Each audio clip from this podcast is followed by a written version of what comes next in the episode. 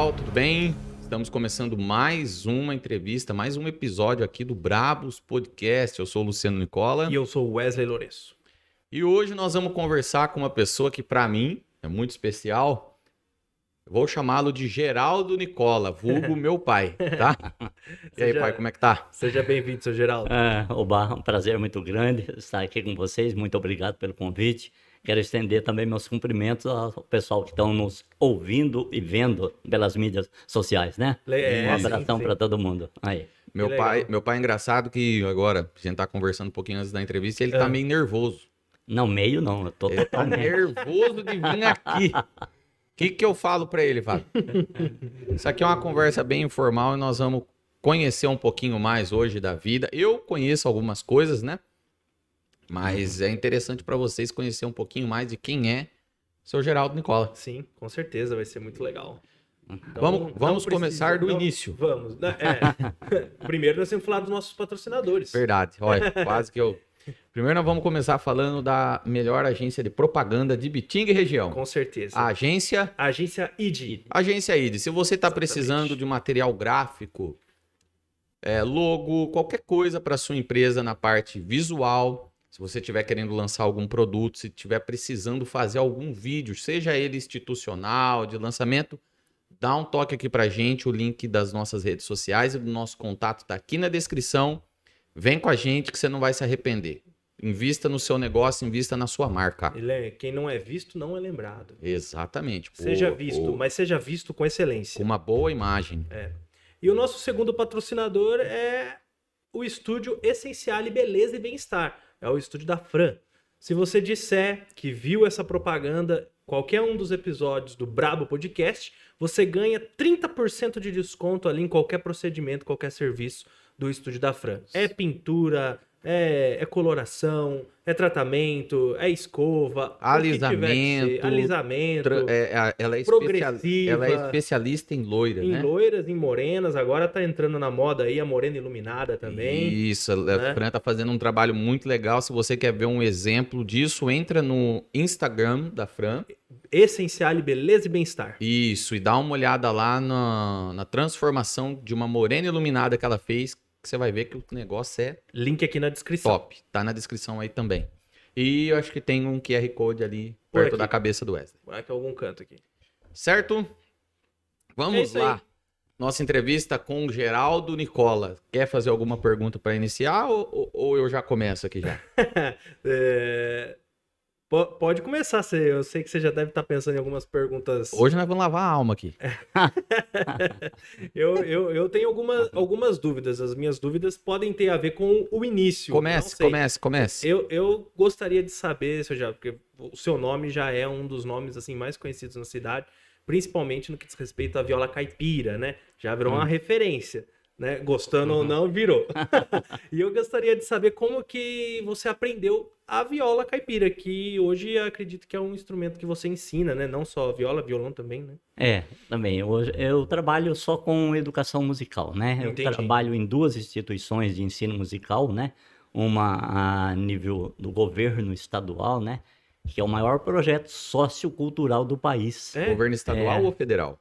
Estadual. Qual, qual o projeto? É o projeto Guri. Ah, sim, sim, sim. E trabalho para já há muito mais tempo ainda, cerca de uns 20 e poucos anos, na Associação de Artes de Bitinga, que é a instituição que representa, que fomenta a arte aqui na nossa cidade. A Associação, a SARI. Associação de Artes de Bitinga. Entendi. Né? Trabalho como educador musical. Já trabalhei como eh, nas duas instituições, lecionando violão, viola caipira e também canto, fazendo, escrevendo arranjos para coral, regendo coral também. Ah, que né? legal. Também fiz, eh, né? Viola, eh, violão clássico popular, canto e regência. E esse é o trabalho do senhor hoje. É Isso. Inclusive, eu já cantei num coral regido pelo meu pai. Ah, é? Eu era pequeno. Foi legal? Muito legal. Eu, eu, eu, quando, eu, quando, eu, quando eu era pequeno, eu até tentei cantar no coral da igreja, mas a minha experiência não foi boa, não. Sua avó tocou você lá? Você sabe dessa história, Sérgio? Não. Porque, pra quem não sabe, meu pai canta, minha avó canta, todo mundo da minha família quase que canta, né? É, menos eu. O Elder, o Elder O canta e irmão é- toca. é Canta... É, meu irmão, não... até que ele não gosta de cantar muito, gosta de tocar, mas também tem ouvido bom para essas coisas. Eu, quando eu era criança, criança adolescente, até puberdade, talvez. Um, talvez pe- um pequeno talvez gafanhoto fosse ainda. isso que estivesse mexendo com a minha voz. Mas eu fui fazer um teste lá no coral da igreja com a minha avó, ela, inclusive, que, que regia o coral. Sim. Aí eu cheguei lá, ela tocava uma nota para as pessoas na minha frente que estavam também fazendo o teste. ela- aí ela pedia para as pessoas repetirem. Tarararara, e ia fazendo alguma coisa com a nota Fazer do uma, teclado. vo- uma vocalize ali, Isso, uma pra ela. Aí ela falava, vai pra um lado, vai pro outro, vai pra um lado, vai pro outro. Aí chegou na minha vez, ela apertou a tecla lá, eu vi lá, lá, lá, lá, lá, lá. Aí ela apertou outra tecla e falou de novo. Eu falei, lá, lá, lá, lá, lá. Aí Vai pra fora. entortou um pouco mais ainda. né? Terceira vez que eu fiz lá, lá, lá, lá, lá, lá, ela virou pra mim e falou assim. Você tem certeza que você quer cantar? Ela falou assim: Eu acho que você não puxou o seu pai. Aí eu, aí eu já fiquei triste e fui embora. Nossa. Ainda Ô, vó, deu- obrigado, vó. Ainda deu liberdade.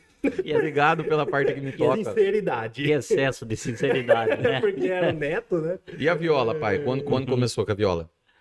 Então, é engraçado que a viola começou bem depois do violão. Ao contrário da história da viola aqui no Brasil, né? Que a história, a viola chegou aqui 300 anos antes do, do violão, né? Mas na minha vida a viola chegou bem depois do violão. Eu fiz eh, música, né? Aprendi eh, música na Associação de Arte. Aliás, o nome da escola eh, mantida pela Associação de Artes de Bitinga é a Escola de Ensino Artístico Professor Nivaldo Ferreira de Oliveira.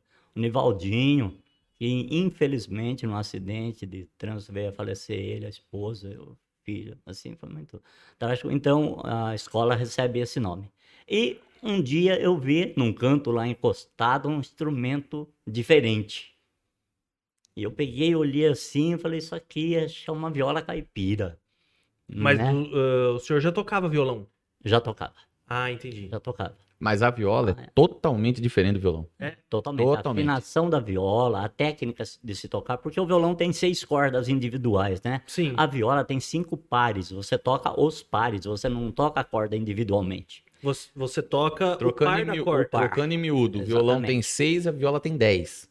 É, só que você conta cinco pares, É. né? Você Porque nunca toca uma dessa, um Não. desses pares isolado? Par, sim. O par, sim. Uma Não, cordinha Uma só, cordinha do par, não. Não. É, Ah, não. entendi. Às vezes até pega, escapa lá, Entendi. ou ah, a pessoa faz mesmo por querer dar um efeito diferente lá numa nota. Porque assim, os dois primeiros pares da viola, os mais agudos, eles são uníssonos. Hum. Os outros eh, três são oitavados, as notas estão com uma oitava de diferença. Explicando melhor, Né? são uníssonos, é a mesma corda, o mesmo som. Ah, Isso, entendi. mesma coisa. Uhum. Uhum. As outras, uma é fina É, e outra é mais grossa. E a grave. outra, aí muda, né? Isso. É uma aguda e uma grave. Entendi. É isso aí. É isso que dá a característica do som da viola, né? Isso, Dá aquele som exatamente. bonito, né? Que Exatamente.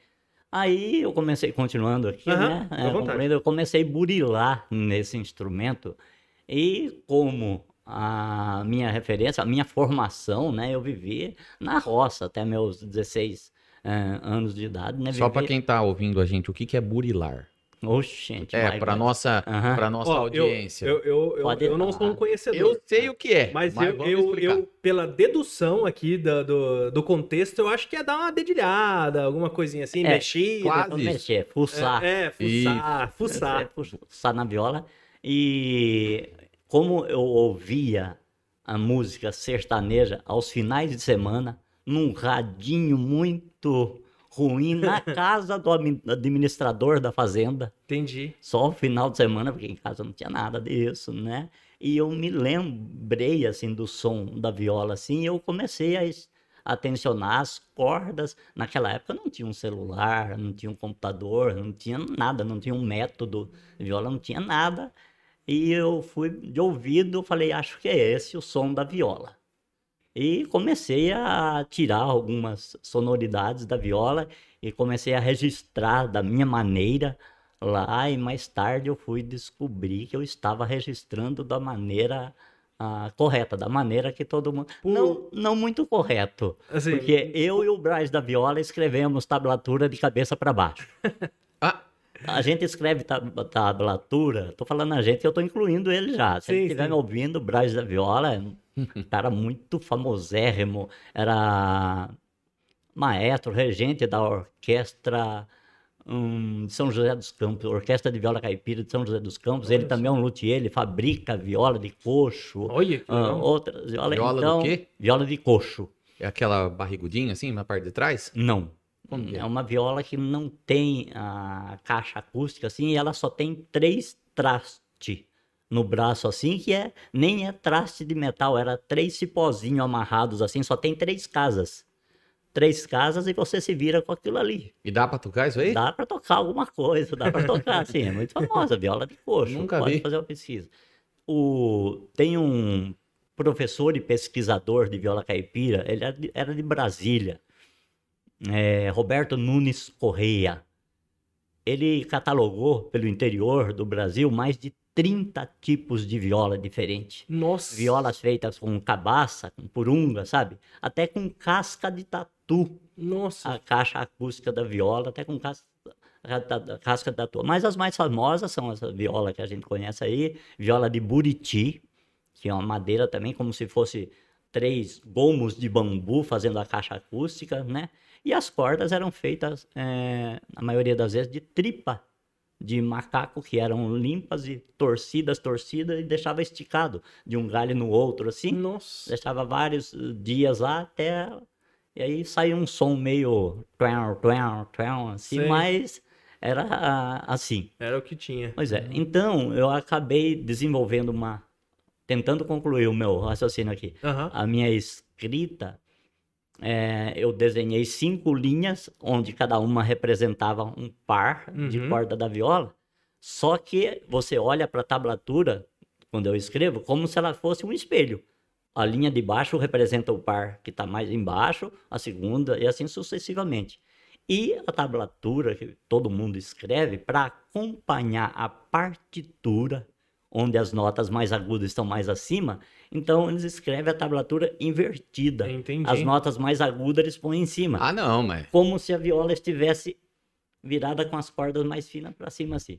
Mas, Mas isso é só pra, só pra acompanhar mesmo a partitura. isso, Pro cara só- que lê a partitura, Exatamente. poder ver a tablatura Conforme- e já é. ter uma noção. conforme a- a- o desenho na, tab- na partitura sobe, na tablatura sobe, Sobe também. junto. Isso, então elas fazem mais ou menos o mesmo gráfico. Ah, Entendi. não, mas se eu fosse Quando escrever você uma tablatura, eu ia escrever do jeito que o senhor tá falando. Aí, ó.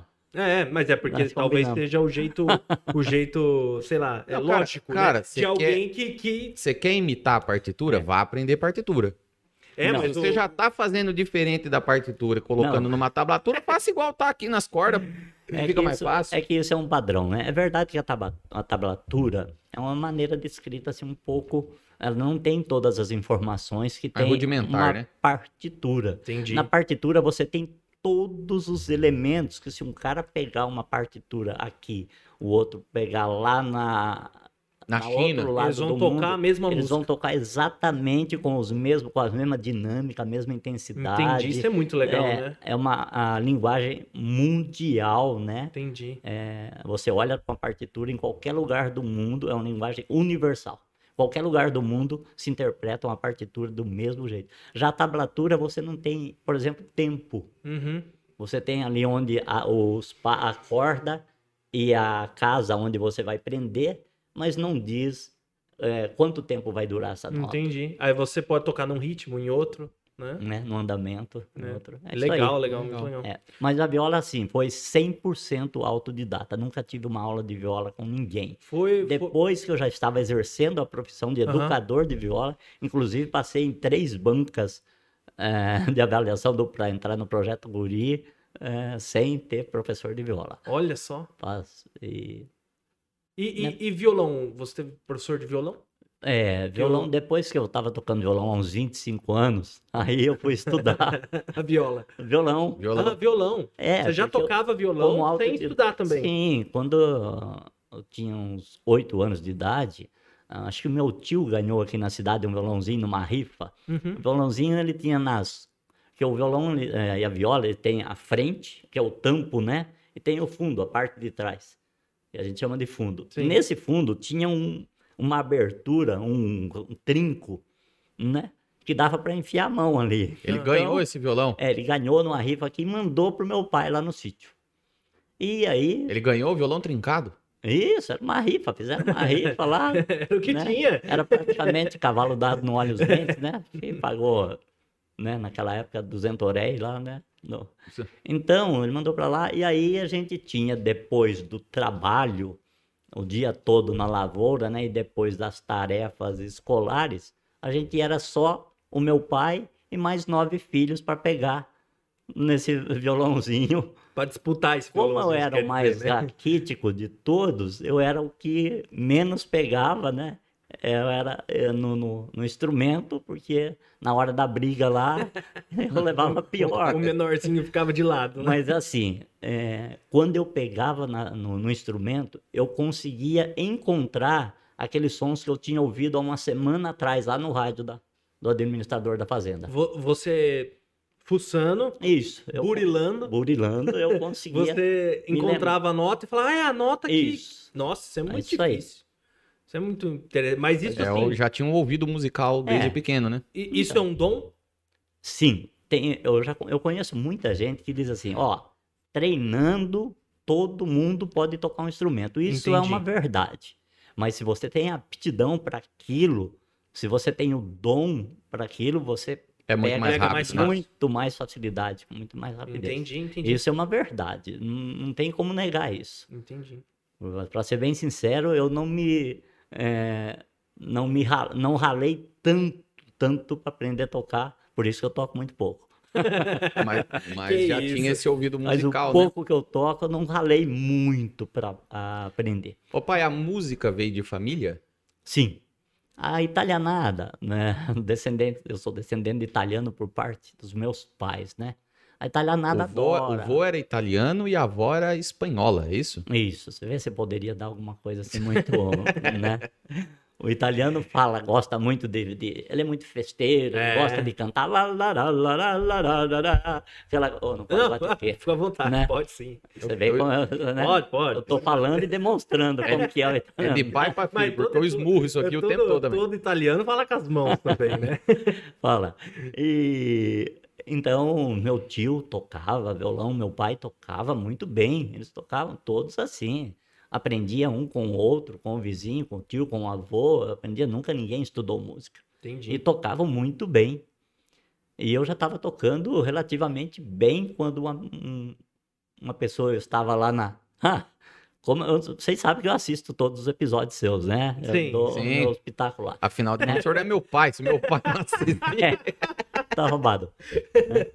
É, então, Então, você tava falando é, que tava assistindo um episódio. É, e agora fugiu o raciocínio, mas Ah, tudo O senhor bem. tava falando da É. italianada, que o seu tio tocava, o seu pai tocava muito bem. Então, eu vi você falando muito da Vila Maria, né? A Vila Ah, Maria. é né? verdade. Vila Na Maria- verdade, ele não sabe bem o nome original da Vila Maria. Era Pé Vermelho. Ah, Pé Vermelho. É vermelho. Vermelho, porque antigamente não tinha esse negócio de você tinha que dar o bairro asfaltado, com Sim. guia, sarjeta, iluminação pública. Não. Você chegava lá naquela escuridão total, só tinha terra em volta da Sim. sua casa. E eu fui morar numa casa dessa depois que eu Nós, casei. nós vamos falar disso ainda, porque tem. Uhum. Eu já falei isso com meu pai em outras vezes. Meu pai fala que tem saudade daquele tempo antigo. Ah. Nós ainda vamos falar daquele tempo lá ainda, porque aquele tempo é terrível. Tá, então deixa eu concluir como que eu comecei a estudar a música. Tá. Né?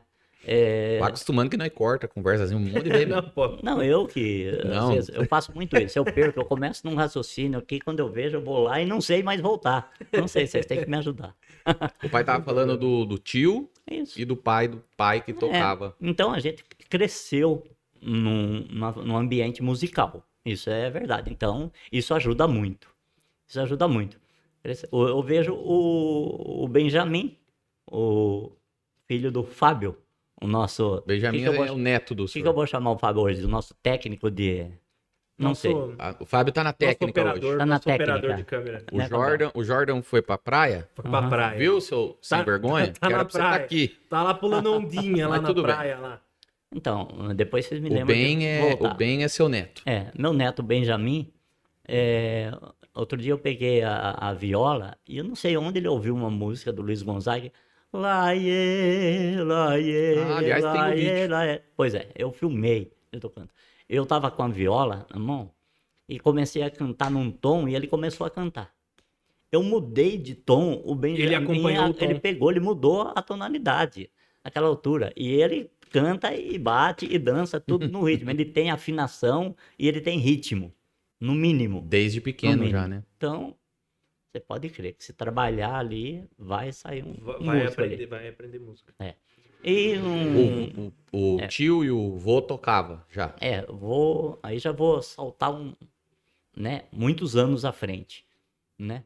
Depois E o de pai já, já tinha aprendido a tocar com eles ali também. muito pouco assim, mas, mas tinha. Hum. E a ponto de quando tinha uns bailes na fazenda, que no, no final de semana os moços cortavam uns bambu, faziam uma armação e colocavam um enceradão em cima. E o baile lá era assim: você colocava uma mesa de madeira, porque naquela época a mesa era mesa, que você podia botar uma vaca aqui em cima e meter o machado nela e picar ela aqui em cima, que a mesa era aquela Ela aguentava, era né? aquela tábua de peroba dessa grossura aqui. Ué, tanto é que quando dava aquele temporal de arrebentar todo o telhado da casa, assim, minha mãe, a primeira coisa que ela fazia é enfiar a gente debaixo da mesa. Hoje você morre, a mesa cai em cima de você e mata. Aquela mesa era quase um bunker, né? Aquela, aquela... era antimíssil aquela mesa. Olha lá. E... Aonde que era essa fazenda mesmo, pai? Não, no bairro Correguinho. Ah, já era aqui? Já era no bairro Correguinho. A fartura foi onde? Não, nós moramos hum, três anos já, bem depois, em 71, 72, no município de Itaju. Ali Hum, perto do, da onde atravessa a balsa de Itaju Parialva, Sim. ali ficava a far- fazenda Fartura, bairro 700. Nossa, o nome do Olha bairro o era nome numeral. do, do bairro. Bom, mas vamos voltar lá pro violão. Eu sei dizer que já depois de casado, né, eu ganhei um violãozinho de um senhor ali na Vila Maria que eh, me via lá na igreja tocando com o violão dos outros, lá com o violão da igreja. eh, e me presenteou com um violão que ele tinha, que ele não tocava, não usava, me presenteou. De Jorge? Acho que nessa época ainda era um Giannini, o Jorge veio depois. Não foi o que a, a Janaína caiu em cima e quebrou no meio. É, mas não pode falar isso, ela fica triste. ela fica triste até hoje. Primeiro violão? A gente tava brincando, a gente corria, subia no sofá, sabe, botava a mão na Sei. parede e descia.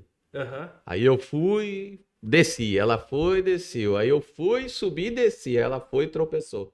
Quando ela caiu, ela caiu em cima desse violão. do Do primeiro violão. Quebrou. Eu lembro até hoje, meu pai, Uhum. nossa, a gente falou, nossa, a hora que o pai chegar. Vai matar. Meu pai chegou, olhou pro violão, deu aquela engolida e foi pro quarto. Tô chateado. Falei, ele não ficou "Hum". bravo, ele ficou chateado. Foi, foi algo que Bom, então, e um dia eu tô sentado ali na porta, na soleira da, da porta, assim, e passou um rapaz.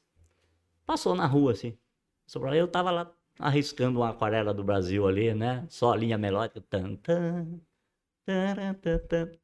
Tô tocando música, porque quando fala aquarela do Brasil tem pelo menos três, né? Uhum. Tem Toquinho, tem Ari Barroso, tem É. e eu tava lá nessa do Ari Barroso, né? Ali ele passou, deu uma olhadinha, passou de volta. Passou de volta, passou a terceira vez e parou. Pô, nossa, olha, ouvi você tocando. Onde você, você estudou eh, música? Eu disse, não, eu não estudei música, não. Eu toco assim, aquilo que eu acho que. Aí ele falou, mas que tom que você tá tocando? Eu falei, mas que tom? Como assim? O que, que é isso? né? Eu estava tocando, mas não sabia o nome de uma única nota que eu estava tocando. nem de do- ouvido, onde- né? É, somente de ouvido mesmo assim. Ele falou assim, cara, você precisa estudar música. Falei, não, eu já estudei, eu já fui na escola.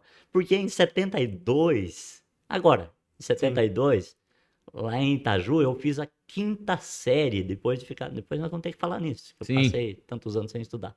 Eu tive a oportunidade de fazer a quinta série lá na cidade de Itaju, quando o poder público lá eh, ofereceu tra- transporte para o pessoal que morava no sítio. Então eu consegui fazer a quinta série, que a gente chamava de admissão Uhum. para as próximas etapas, né? E lá eu tinha uma professora de música, que a única coisa que eu lembro que era ter desenhado uma pauta musical na lousa e ter colocado a, clave, a clave de sol, umas bolinhas lá, mas eu nunca entendi absolutamente nada. Tomara que ninguém vá levantar o ano que eu estudei, quem era professor. ela era muito boa, eu que era muito ruim mesmo. Assim, eu não entendi nada. E eu falei pra ele, ah, mas eu já estudei música, não deu em nada. Não, ele falou, é, estudou onde? Aí eu falando pra ele, ele falou, não, não, não, não, não, tô falando de escola de música mesmo. Eu falei, mas existe isso? é, ele falou, é, lá. Eu falei, mas não tem biologia, química, matemática lá? Ele falou, não, é só música mesmo. Eu falei, nossa, ele falou, então, vai lá. Eu falei, como é que faz? Ele falou, vai lá, faz inscrição, você paga uma taxinha por mês lá. Eu falei, opa, então parou nossa conversa por aqui, né? Porque o que eu ganhava na época dava pra gente comprar um almoço, depois a gente vendia o almoço para comprar a janta. Mal alimentava a Janaína. Bom, aí acabou que ele, ele era um professor de música que era o, o aluno que tinha mais desenvolvido com o saudoso Nivaldo Ferreira de Oliveira, que dá nome à escola até hoje. Entendi. E quando o Nivaldo faleceu, ele ocupou, Assumiu. assumiu o lugar do Nivaldo. Ele falou: vai lá, eu vou te ensinar. Quem que era? música." Reginaldo, o saudoso Reginaldo da Silva Nascimento. Professor que, Reginaldo. infelizmente foi embora muito jovem, cedo, né? ainda muito cedo. E ele me ensinou a olhar para uma partitura, escrever. Hoje em dia quase todo mundo aprende a tocar um instrumento. Quando você manda ele escrever o que ele está tocando, jamais. A pessoa não aprende a escrever. Então, naquela época, ele me ensinou a interpretar né, uma partitura. E depois eh, eu fiz algumas coisas, né? Compus algumas músicas e eu tinha que registrar aquilo que eu fiz, né? Então eu aprendi a escrever. Então foi onde? Foi na SARI.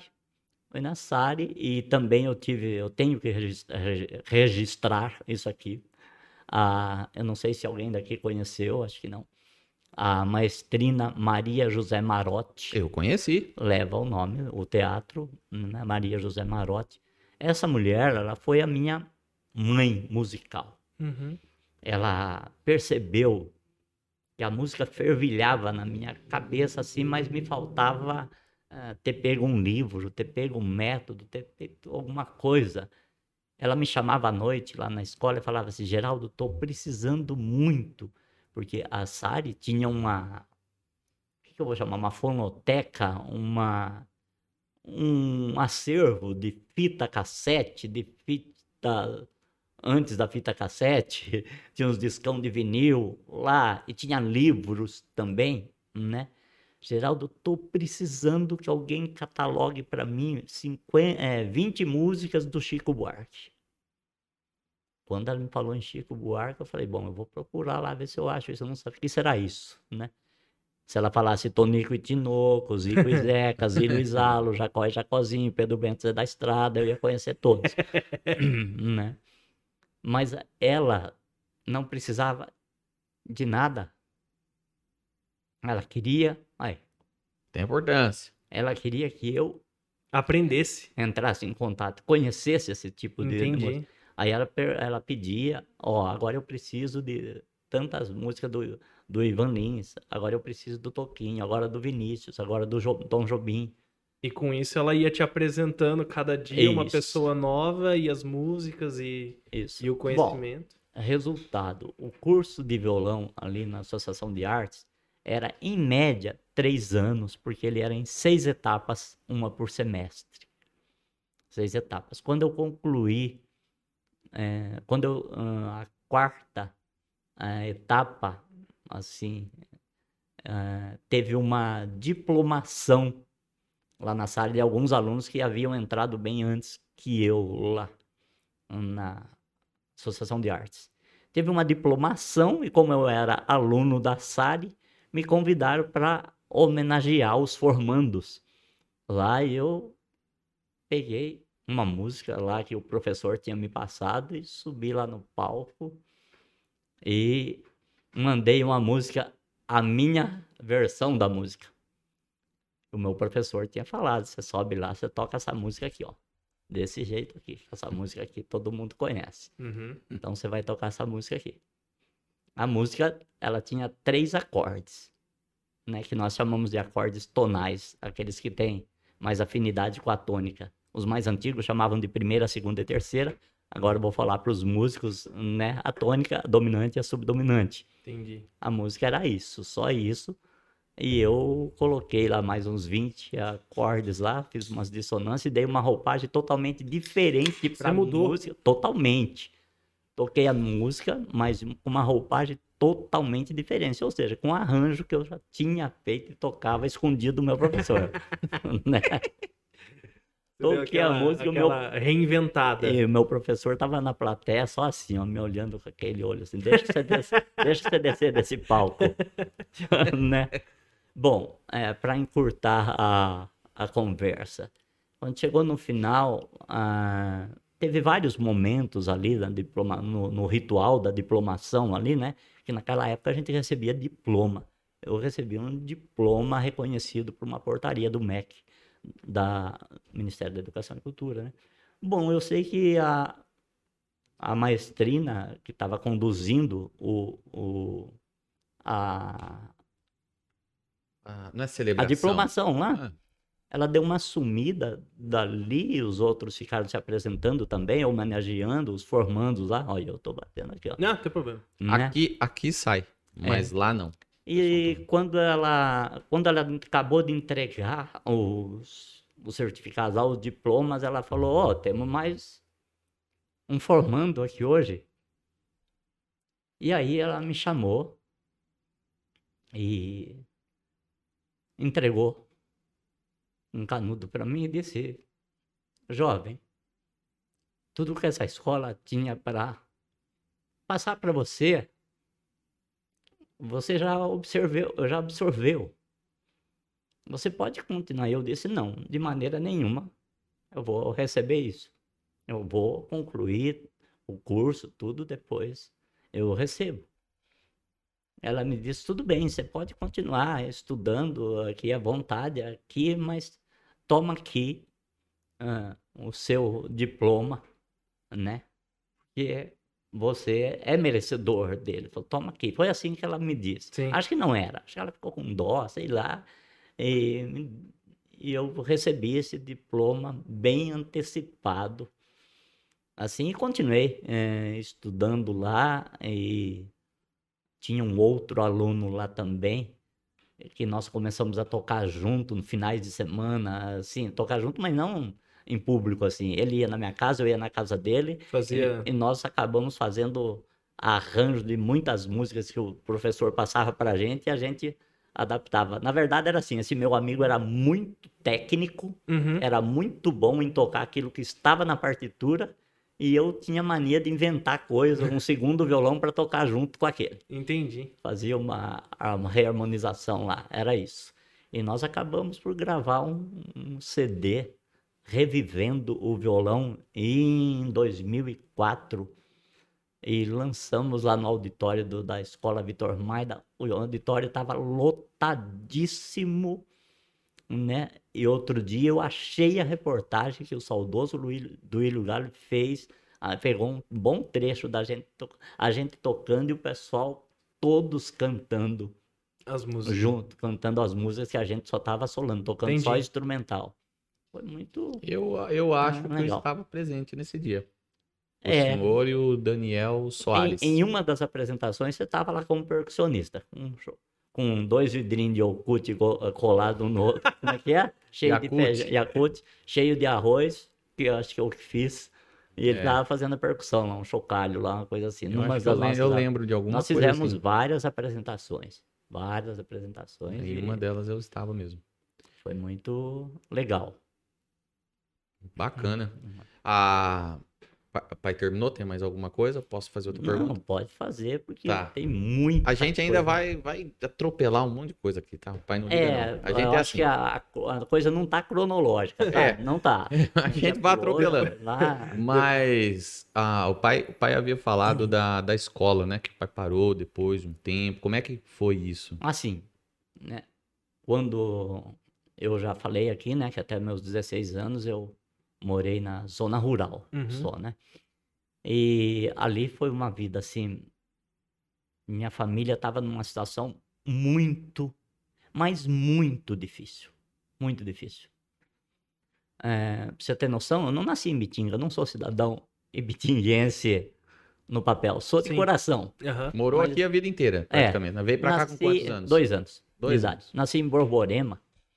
E lá em Borborema, minha família passou por uma experiência muito difícil. Assim, minha mãe fi- ficou, adoeceu, meu pai adoeceu, muita gente adoeceu. Depois, me parece que o médico, não sei se isso é coisa da minha cabeça, mas eu acho que tem alguma verdade nisso. Me parece que a água do local lá era muito, dava muito diarreia, dava, meu Ah, Deus. tava... Normal, Bom. normal, normal.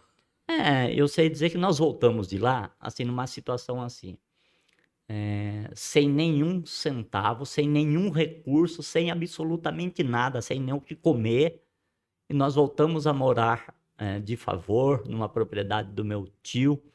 Ele deixou a gente morar lá numa casinha é, de tábua e o chão, um chão batido. Antes Foi- disso, eu morei em casa de barro. Foi, foi, desculpa te cortar, mas só pra. Foi nessa época, lá em Borborema, que o, que o tio também ficou ruim? Que teve que ser internado? Sim, o tio, o meu irmão mais velho, Isso. Bom, ah, entre as nossas ah, Lá brincadeiras. em Borborema. É, lá em Borborema. Entre as diversões que a gente eh, costumava, as maneiras que a gente tinha de divertir, tinha umas competições assim, não eu, né? Que eu nessa época era bebê, né? Mas depois a coisa continuou na família e quando eu peguei a idade eu fazia muito isso. A gente disputava, ver quem chegava mais no topo de uma árvore. Aham. E às vezes a gente ia lá, lá, lá no, lá no ponteiro mesmo Sim. da árvore. E o meu irmão mais velho uma vez despencou de lá, escapou Nossa. e desceu batendo de galho em galho, papapô, e se estatelou lá no chão.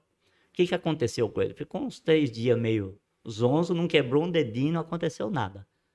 Um dia ele montou numa, acho que numa égua que a gente tinha, com um saco de estopa, e esse saco escorregou, a égua parada, ele caiu da égua e teve uma fratura exposta. Isso é, o braço quebrou e o osso saiu para fora, assim. Meu irmão ficou, acho que, três meses internado, porque deram uma ajeitada daquilo ali e engessaram. Engessaram, aquilo começou a apodrecer ali dentro do gesso. Mas, mas en- engessaram com o osso exposto? Não, Não, arrumaram. não, arrumaram, ali, acho que costuraram, Arrumaram daquele jeito. né? Entendi. E depois, acho que logo engessaram sem aquele machucado ter sarado. Aquilo foi infeccionando ali, apodrecendo. Nossa, E que quando perigo. descobriram, aí meu pai teve que levar o meu irmão para uma, uma outra cidade. E quando os médicos tiraram aquilo, só sobrou o osso aqui, não tinha mais carne ali. Tinha apodrecido, tinha caído tudo assim. E isso também, naquela época, acho que meu pai foi gastando, vendendo a terra, vendendo animais que a gente tinha vendido, ficamos sem nada. Ah, não estou dizendo que foi só por causa disso, Sim, sim. né? Não, é a situação, Então, né? bom, Mas, mas o que, que aconteceu com o braço? Teve que amputar o braço? Ou falaram em amputar. Falaram em amputar e depois, por um Milagre. milagre, começou a formar carne ali. Bom, sei dizer que o meu irmão, né, até hoje, ele só usa camisa social e de manga comprida. Hum. E ele dobra assim, é, meu querido irmão. E à toa, o braço dele é perfeito. Ele trabalhou em, depois disso, ele trabalhou em serviço braçal, pesado, assim, faz tudo. Né? Perfeito, mas ele ficou com isso. Deve na ter alguma marquinha, alguma Bom, coisa. Então, aí nesse, nós mudamos para Ibitinga, no bairro, Co- aqui no bairro Correguinho, que era um, e é até hoje, um dos bairros mais populosos, né, assim, aqui da nossa região. Correguinho, bairro dos Coqueiros, Uhum. né? É Ali mais eu- na área rural, assim. É Sim. a- a- Isso. a- um pouco afastado daqui da cidade. Exatamente. Então, ali eu tive a oportunidade de estudar até a quarta série do ensino fundamental. Isso era um feito muito grande naquela época. Hum. Você tirava o di... você tirava o diploma do quarto ano. Vamos, para você ter uma noção, Entendi. eu acho que na minha casa eu fui o primeiro a atingir esse nível. Nossa. Quarto ano E era o caçula, ensino do, do meio. o do meio. Tenho quatro irmãos mais velhos do que eu e tenho quatro mais novos do que eu e eu sou do meio. Do meio. E para concluir, antes de eu concluir, três meses antes de eu concluir, meus pais se mudaram dali para uma ou para um outro ah, uma outra fazenda, Aham. bem longe dali. Não daria para eu vir ali estudar de jeito nenhum. E aí eu fiquei morando com uma família, um parente meu, né, para concluir o quarto ano do ensino fundamental. Quando eu concluí, já era praticamente o doutor da família, né? E aí eu tive que parar de estudar, que não tinha mais condições, não tinha escola por perto e também eu precisava ir para a roça. Aliás, eu sempre fui para a roça desde quando do primeiro ano de escola. A gente estudava de segunda a sábado, todos os dias, de segunda a sábado, das sete ao meio-dia. E depois desse horário, o período da tarde, eu ia para a roça, mas não ia para ficar lá brincando, não, ia para trabalhar mesmo. Mesmo. Alguém vai falar, nossa, se fosse hoje eu prendia o pai desse, a mãe dessa criança. o Não quê." tinha escolha, Eu né? agradeço a Deus por eu ter tido essa oportunidade de saber o valor Com- das coisas. E não Com só quantos anos? sete, oito Já anos de lá. idade e já estava na, na roça lá trampando mesmo. O que, que o senhor fazia na roça? De tudo. Lá naquela época, a gente tinha lavoura de arroz, feijão, milho, algodão, café, tudo. Você trabalhava com tudo. É. Não tudo. Dizem Capinava, mas era enxada. Catar algodão é muito difícil, né? Ah, Não, não sei, tem aquele negócio que machuca a mão, né? Sim, sim, tira toda a sua cutícula, de É. graça. né? Você vai pegando assim as maçãs e vai tirando toda a cutícula. assim, né? E aí eu fiquei 19 anos ausente da escola. 19 Só, só anos. trabalhando. Só trabalhando. Entendi. Só trabalhando. E teve uma época que minha mãe ficou tão mal, tão mal, que a minha mãe ficava sentada num saco de estopa Uhum. lá perto da parede, assim.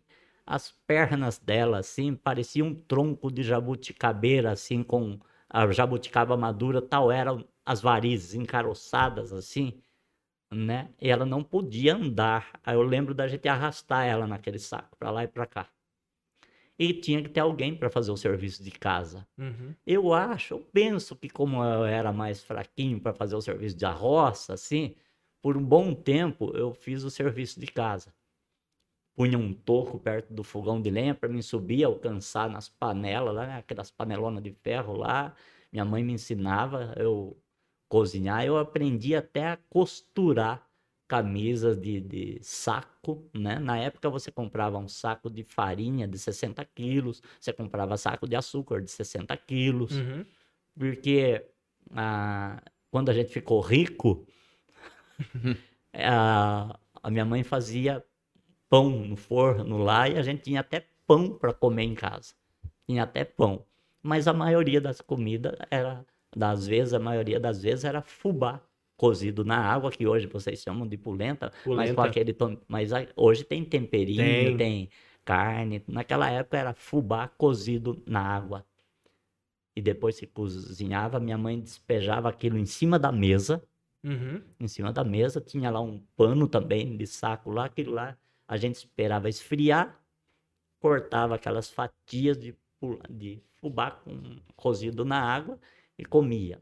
Ou então tinha uma mandioca cozida, às vezes, ou então abóbora que a gente ia buscar na roça para picar abóbora madura para dar para os porcos. A gente também cozinhava aquela abóbora e comia ela com uma colher assim, sem absolutamente nada, só a abóbora mesmo assim. Essa era a alimentação que vocês tinham. É, e é claro que a gente dava umas escapadas de, né, lá pro banhado, lá pro campo, no meio do pasto, às vezes achava um pé de goiaba, um pé Aham. de mamão. E com certeza vocês já ouviram a expressão fulano tá numa pindaíba danada. Já ouvi, Já. já. Já. Mas vocês conhecem a pindaíba? Não. É uma fruta que dá quase o ano inteiro. Ela é de baixíssimo valor nutritivo, mas ela dava quase o ano inteiro e você encontrava no meio das matas. E antigamente tinha muito mais mato eh, Aham. verde assim, né? Sim, sim. Então você ia, ao, quando você não tinha mais nada o que comer, você ia para Pindaíba. Entendi. É, Então você está na Pindaíba. Foi daí que veio, então, essa expressão. expressão, tipo, isso. quando o cara não tem mais pra onde ir, Ela parecia o que fazer. Ela parecia com uma pinha, uma fruta do conde, assim, sabe? Sim. a pindaíba. Então a gente enchia a barriga daquilo para não para conseguir dormir, Nossa. o estômago não doer muito. Então você passava, você tava na pindaíba. Quando você ouvia falar fulano lá tá na pindaíba, É, porque Ele ele já tinha tava. mais não tinha nada, mais pra onde ir. mais nada. E, e isso tudo que você tá contando na, na roça. na roça. E quando que você saiu da roça e veio Então, pra cidade? É, vim para a cidade. Ficou em- 19 anos, é isso? Sem estudar? É, na verdade, dentro desses 19 anos aí, eu fiz, eu tive a oportunidade de fazer a quinta série lá em Itaju, que eu acabei de Aham, falar. sim. É, só teve essa, esse um ano aí no meio que eu estudei, mas no total da quarta série até eu voltar pro ah, ensino médio, foram 19 anos. Aí o pai veio. Aí nós mudamos cidade. em 74, nós mudamos para a cidade, sem ninguém, sem estudo, sem nenhuma qualificação, a gente só entendia de roça. Ma- Mas voltaram porque surgiu uma oportunidade de emprego, alguma coisa? Absolutamente, estava, tudo, estava acontecendo o grande êxodo rural. Aham. Começou a mecanização na, na lavoura e a mão de obra braçal foi Hum, acabando, foi- né? foi Você não- diminuindo. é, então, eh, meu pai veio para a cidade assim num período pior que podia, um monte de filho sem nenhuma capacitação, sem nada, né? E meus pais já doentes assim, vieram. O que, que nos restou? Continuar trabalhando na roça Mesmo morando agora na mesmo cidade. morando na cidade. O que que acontecia naquela época? Se você fosse ali na esquina da famosa, não é ah, propaganda, não é merchan, mas todo mundo sabe disso. Na famosa esquina da padaria moderna, se você fosse lá três, quatro ou cinco horas da manhã, você ia ver uma multidão, mas uma multidão, que estava mais ou menos no mesmo papel que a gente. Né? Então a gente chegava e os fazendeiros chegavam ali com seus caminhões e ficava ali, havia aquele pregão. Uhum. Um ficava gritando assim: colher café, tantos Ai. reais para saca. Nossa. Outro, é, colher milho, carpir, é, arroz, colher arroz, apanhar algodão, eh, oferecendo diversos tipos de serviço. E você acabava subindo num caminhão daquele sem saber o que você ia encontrar lá. Porque às vezes ele falava colher algodão, Uhum. você pensava aquele algodão que dava para você colher seis, sete, oito arrobas por dia, chegava lá não dava para colher duas. E ganhava pela quantidade. Sim, sempre Uhum. pela quantidade. Às vezes você nem conhecia o. O fazendeiro, a fazenda, É, nada. Não sabia nem nem- indo. É, você nem sabia se você ia receber ou não, se você não ia. E ali era embaixo de chuva, de frio, de sol. E, e- A e era gente- uma- um trabalho diário. Todo dia você aceitava Diário. um mini contrato diário. Isso, né? Sem nenhum contrato. É, não, verbal, né? Só, só de- de boca. É. E você ia e recebia no final da semana. Entendi. Recebia Ah, no... você ia vários dias. É. Às vezes não dava semana, às vezes era muito ruim o serviço, assim. Você acabava, o pessoal largava, assim, a gente era acostumado a aguentar a coisa, sabe? Não abandonar. É, já era uma coisa de. Desde pequeno é, já, né? primeira, é, não, aguenta, não tem esse negócio de. Ah, não, esse serviço aqui não dá. Largava e ia embora. Muita gente ia embora, voltava a pé para a cidade. A gente ficava lá trabalhando o dia inteiro para ganhar, às vezes, centavos lá. Nossa. É, às vezes a gente ficava aguentando. Porque às vezes a colheita não rendia, né? É. Que nem você falou. Aí não Então, ganhava. e o que era para ser um motivo de orgulho para a gente, trabalhar na agricultura, Uhum. sabia mexer com a roça, na época era morando na cidade e trabalhando de boia fria, pardal. Eu já tive a oportunidade de falar com você outro dia, Já, esse negócio já. de pardal, né? Mas explica de novo, tem muita Hum. gente nos ouvindo. É, é, boia fria todo mundo já sabe, né? A gente levava a nossa marmitinha Sim, fria e comia e comida fria. E pardal é porque a gente ia todo mundo segurando em cima daquela carroceria de, de- de- Hoje o pessoal da, da zona rural vai trabalhar de ônibus. De ônibus, é. Sim. Naquela época era aquela carroceria de madeira baixa mesmo. Então o proprietário do caminhão amarrava uma vara de eucalipto, assim, desde lá de perto da gabine até a extremidade, de uma extremidade à outra da carroceria, e a gente ia tudo agarradinho ali, como se fosse pardal. Né, agarrado na no gaiola, fio, hein? assim, no, no fio, de, de- né? Sei. E na chuva, no frio, de qualquer jeito. Chuva de granizo, tomei muitas vezes pelo caminho. De granizo. E quando chovia, na hora de voltar para casa, o caminhão encalhava naquela lama. Você chegava em casa 11 horas da noite. Era, era um Deus nos acuda. Era muito triste. Agora eu vou, e eu vou contar um episódio que aconteceu nessa época que depois eu vou esquecer. Conta, conta. Agora pra gente, tá- a gente tá quase chorando aqui, é pra gente dar risada um pouco. agora, conta, gente. conta, conta. Gente, é, na nossa situação assim, eu me lembro que dificilmente a gente tinha, a gente era mocinho, dificilmente tinha dinheiro no bolso para comprar uma pipoca. Olha, nós vamos sair à noite, a gente não saía com ninguém, só saía entre irmãos mesmo assim, sabe? Porque estava tudo na é. mesma situação, né?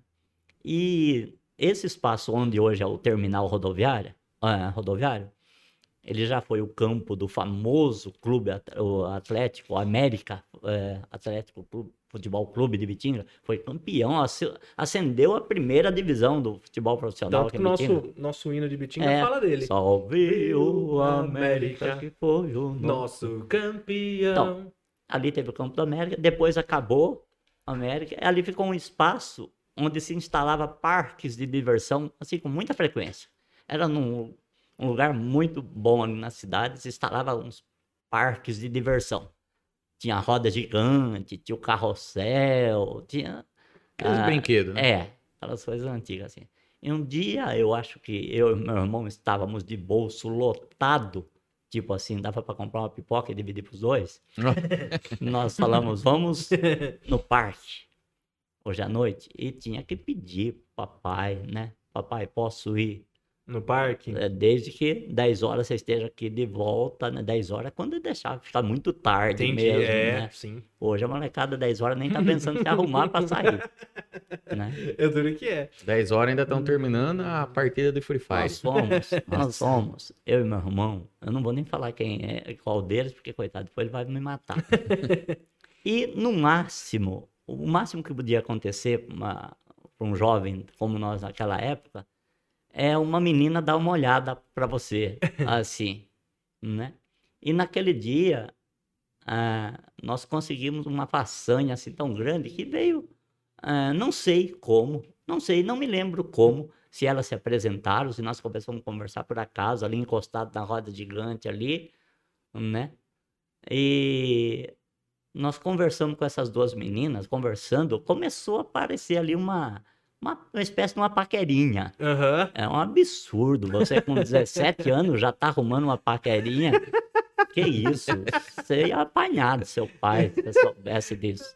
Onde é que já se viu? Começou a surgir uma paquerinha ali. Não sei se Luciano acho que não sabe disso, não. Exclusivo, E- exclusivo. É, mas veja bem. Como, quando a menina de repente manda essa pergunta, o que, que você faz? E aí? Eu Lascou. Como é que eu ia falar pra menina que eu era bié, pardal, boia fria? Ah, eu não tive dúvida. Vou mentir. Ah, não tive dúvida. Olha, olha, eu trabalho como eh, sou, eu tomo conta de um setor de um grande empório, porque não existia supermercado naquela época. Você era atendido no balcão. Sim. Você chegava com a sua lista de compra, o caixa pegava, Não, hoje- ia lá buscar uma coisa de cada vez, botava. Era um dia inteiro pra você Ah, fazer é? uma compra. É, tinha um balcão grande assim. Você Aham. chegava ali com a sua lista de compra, dava pro cara. O cara ia lá, separava. Ele ia buscar um produto cada vez, trazia, Nossa. botava ali, voltava lá, buscava o outro. Você ficava, depois punha tudo dentro de um saco, você botava nas costas e ia embora. Entendi. Lá, né? Essa casa, Acha. né? Deixa eu ver por que, que eu cheguei nisso. Das meninas. Você falou que trabalhava num grande empório. era Eu falei, é, eu trabalho num grande empório aí, sou. Meu irmão já inventou outra lá também, não perdeu a oportunidade. Ah, e as meninas simplesmente eram as melhores bordadeiras daqui de Bitinga, eram pessoas assim.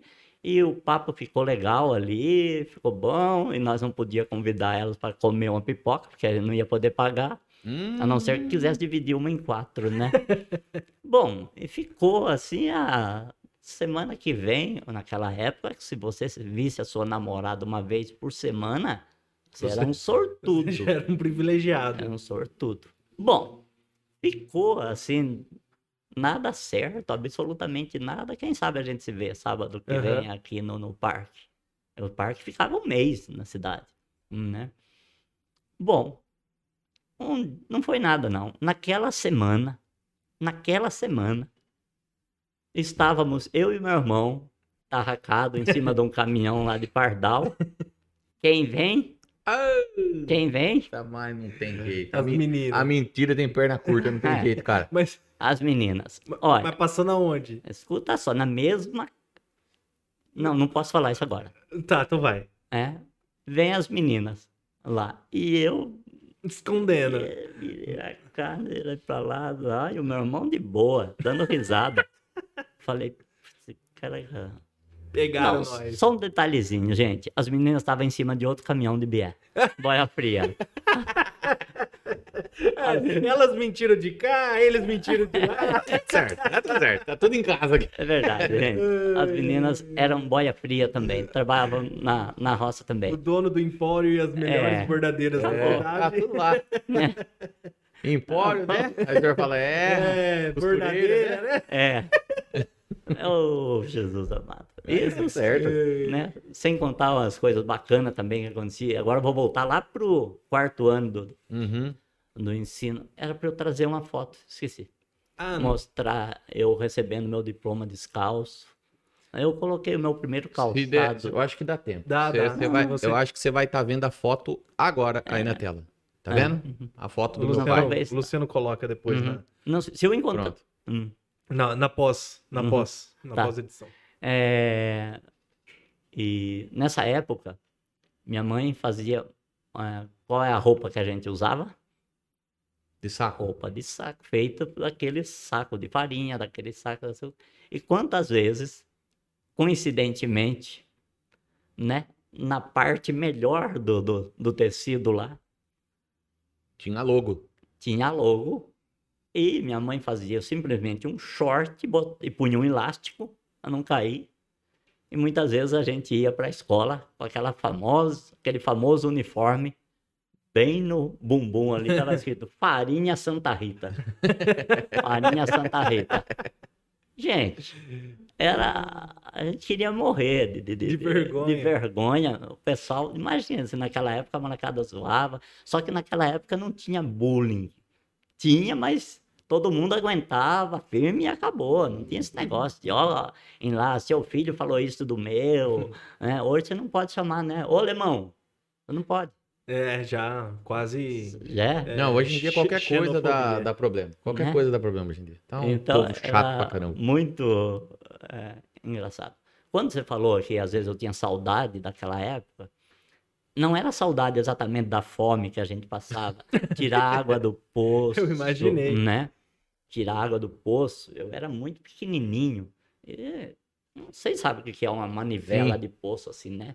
Então, muitas vezes, o balde, né, que a gente vinha puxando, pesava ali, e às vezes escapava a mão dali, aquilo voltava numa velocidade tal, além da pancada que você levava ali, o balde descia Cai, com tudo, acabava a água. e... Quebrava o balde. Ah, batia lá embaixo, aquele, o balde cheio d'água, despencando de 10, 15 metros de altura, rachava o fundo do balde. Nossa, E ainda depois? não dava pra pegar água do poço. Hoje você encontra um galão em qualquer lugar. Naquela época, um, um balde de metal, imagina, você, você tinha que comprar na cidade, apelar para uma lata de querosene, né? Que é o que mantinha as nossas lamparinas, né? Acesa, né? Que também não tinha energia elétrica, né? Não, e energia elétrica, nossa. Então eu me lembro de ter assim o seu caderno, meu caderno da escola, ganhado da, do caixa da escola. Aliás, a primeira vez que eu já briguei com a minha. Briguei não, fiquei assim, a professora falou assim, ó. Então vamos fazer o seguinte, vamos pegar do caixa da escola um lápis e um, um caderno para você.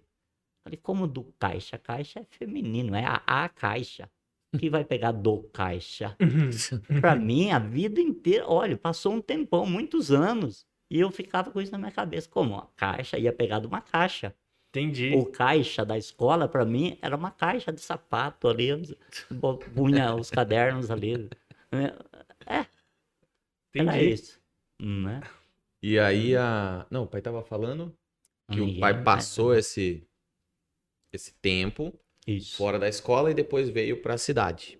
É isso aí. Encontrou as meninas lá e tal. Tá. Aí depois o pai voltou a estudar. Uhum. Então, depois de uns dois anos trabalhando na roça, a gente conseguiu arrumar um aqui, outro acolá, um, um braçal, um auxiliar de, de auxiliar, de auxiliar, Hum, né? Um serviço aqui na cidade, né? Eu, por exemplo, arrumei um serviço numa fábrica de artefatos de concreto, de cimento, que não tinha absolutamente nada mecanizado, era tudo na mão. Você batia Nossa. o concreto na mão, você fazia, ah, punha na forma, ah, eh, desinformava, formava, tirava da forma, tudo na mão, carregava no caminhão, tudo na mão, no braço mesmo, não tinha nada de empilhadeira, não tinha nada.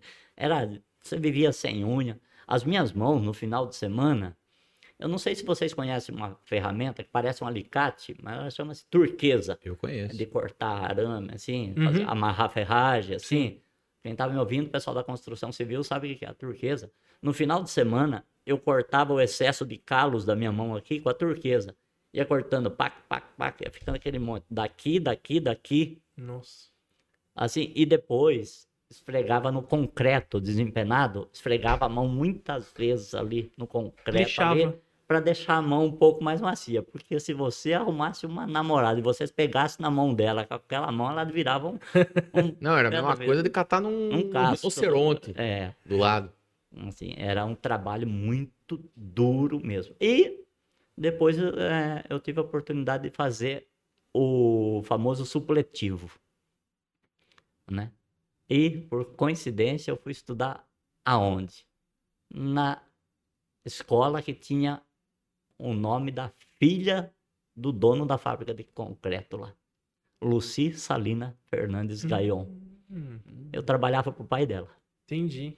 Eu trabalhava pro pai dela, na fábrica de artefatos de concreto lá. Mas nessa época o pai já estava casado. Não, nessa época eu já estava casado, já tinha os dois filhos, já. Já. O Porque eu lembro, eu, eu lembro do, do pai estudando. Eu acho que eu cheguei uma vez para a escola com o senhor. É, eu acho que uma ocasião que sua mãe estava hospitalizada e não tínhamos ninguém por nós. Eu ia na escola à noite e acabei levando eles e os professores compreendiam. Sim, é. Porque você já certeza. era adulto e naquela época, lá do extremo da Vila Maria, lá em cima, aqui no Luci, era uma boa pernada. E sabe onde eu trabalhava? Na fábrica de artefatos de concreto? Aqui, hum, encostado na pista do, do, do aeroporto. Ali. Nossa, é literalmente do outro lado. É, era muito longe. A perimetral era só chão Sim. e pedra. E o que que acontecia? Eu senhor ia leva- de a pé? é, a pé. Eu levantava muito cedo. Gente, eu tô falando demais, já passou. Não, pode, pode, não, não, não, perdi tem essa não. Não, mas dava quanto tempo andando? Dá uma hora andando, andando? não, correndo, né? Correndo. Eu corria, eu corria. Eu corria lá da Vila Maria, Até- aí aqui no aeroporto. Aqui. Nossa. É, corria, trabalhava o dia inteiro assim, mas pensa numa firma que não tinha nada mecanizado mesmo. Sim, sim. Aquelas talhas de... Eu e o Luciano, nós visitamos uma fábrica de, Foi. de blocos, né? Ah, Que que fazia blocos. bloco de concreto. de Tabatinga, E- foi bom. é. Ah, já fiz a própria.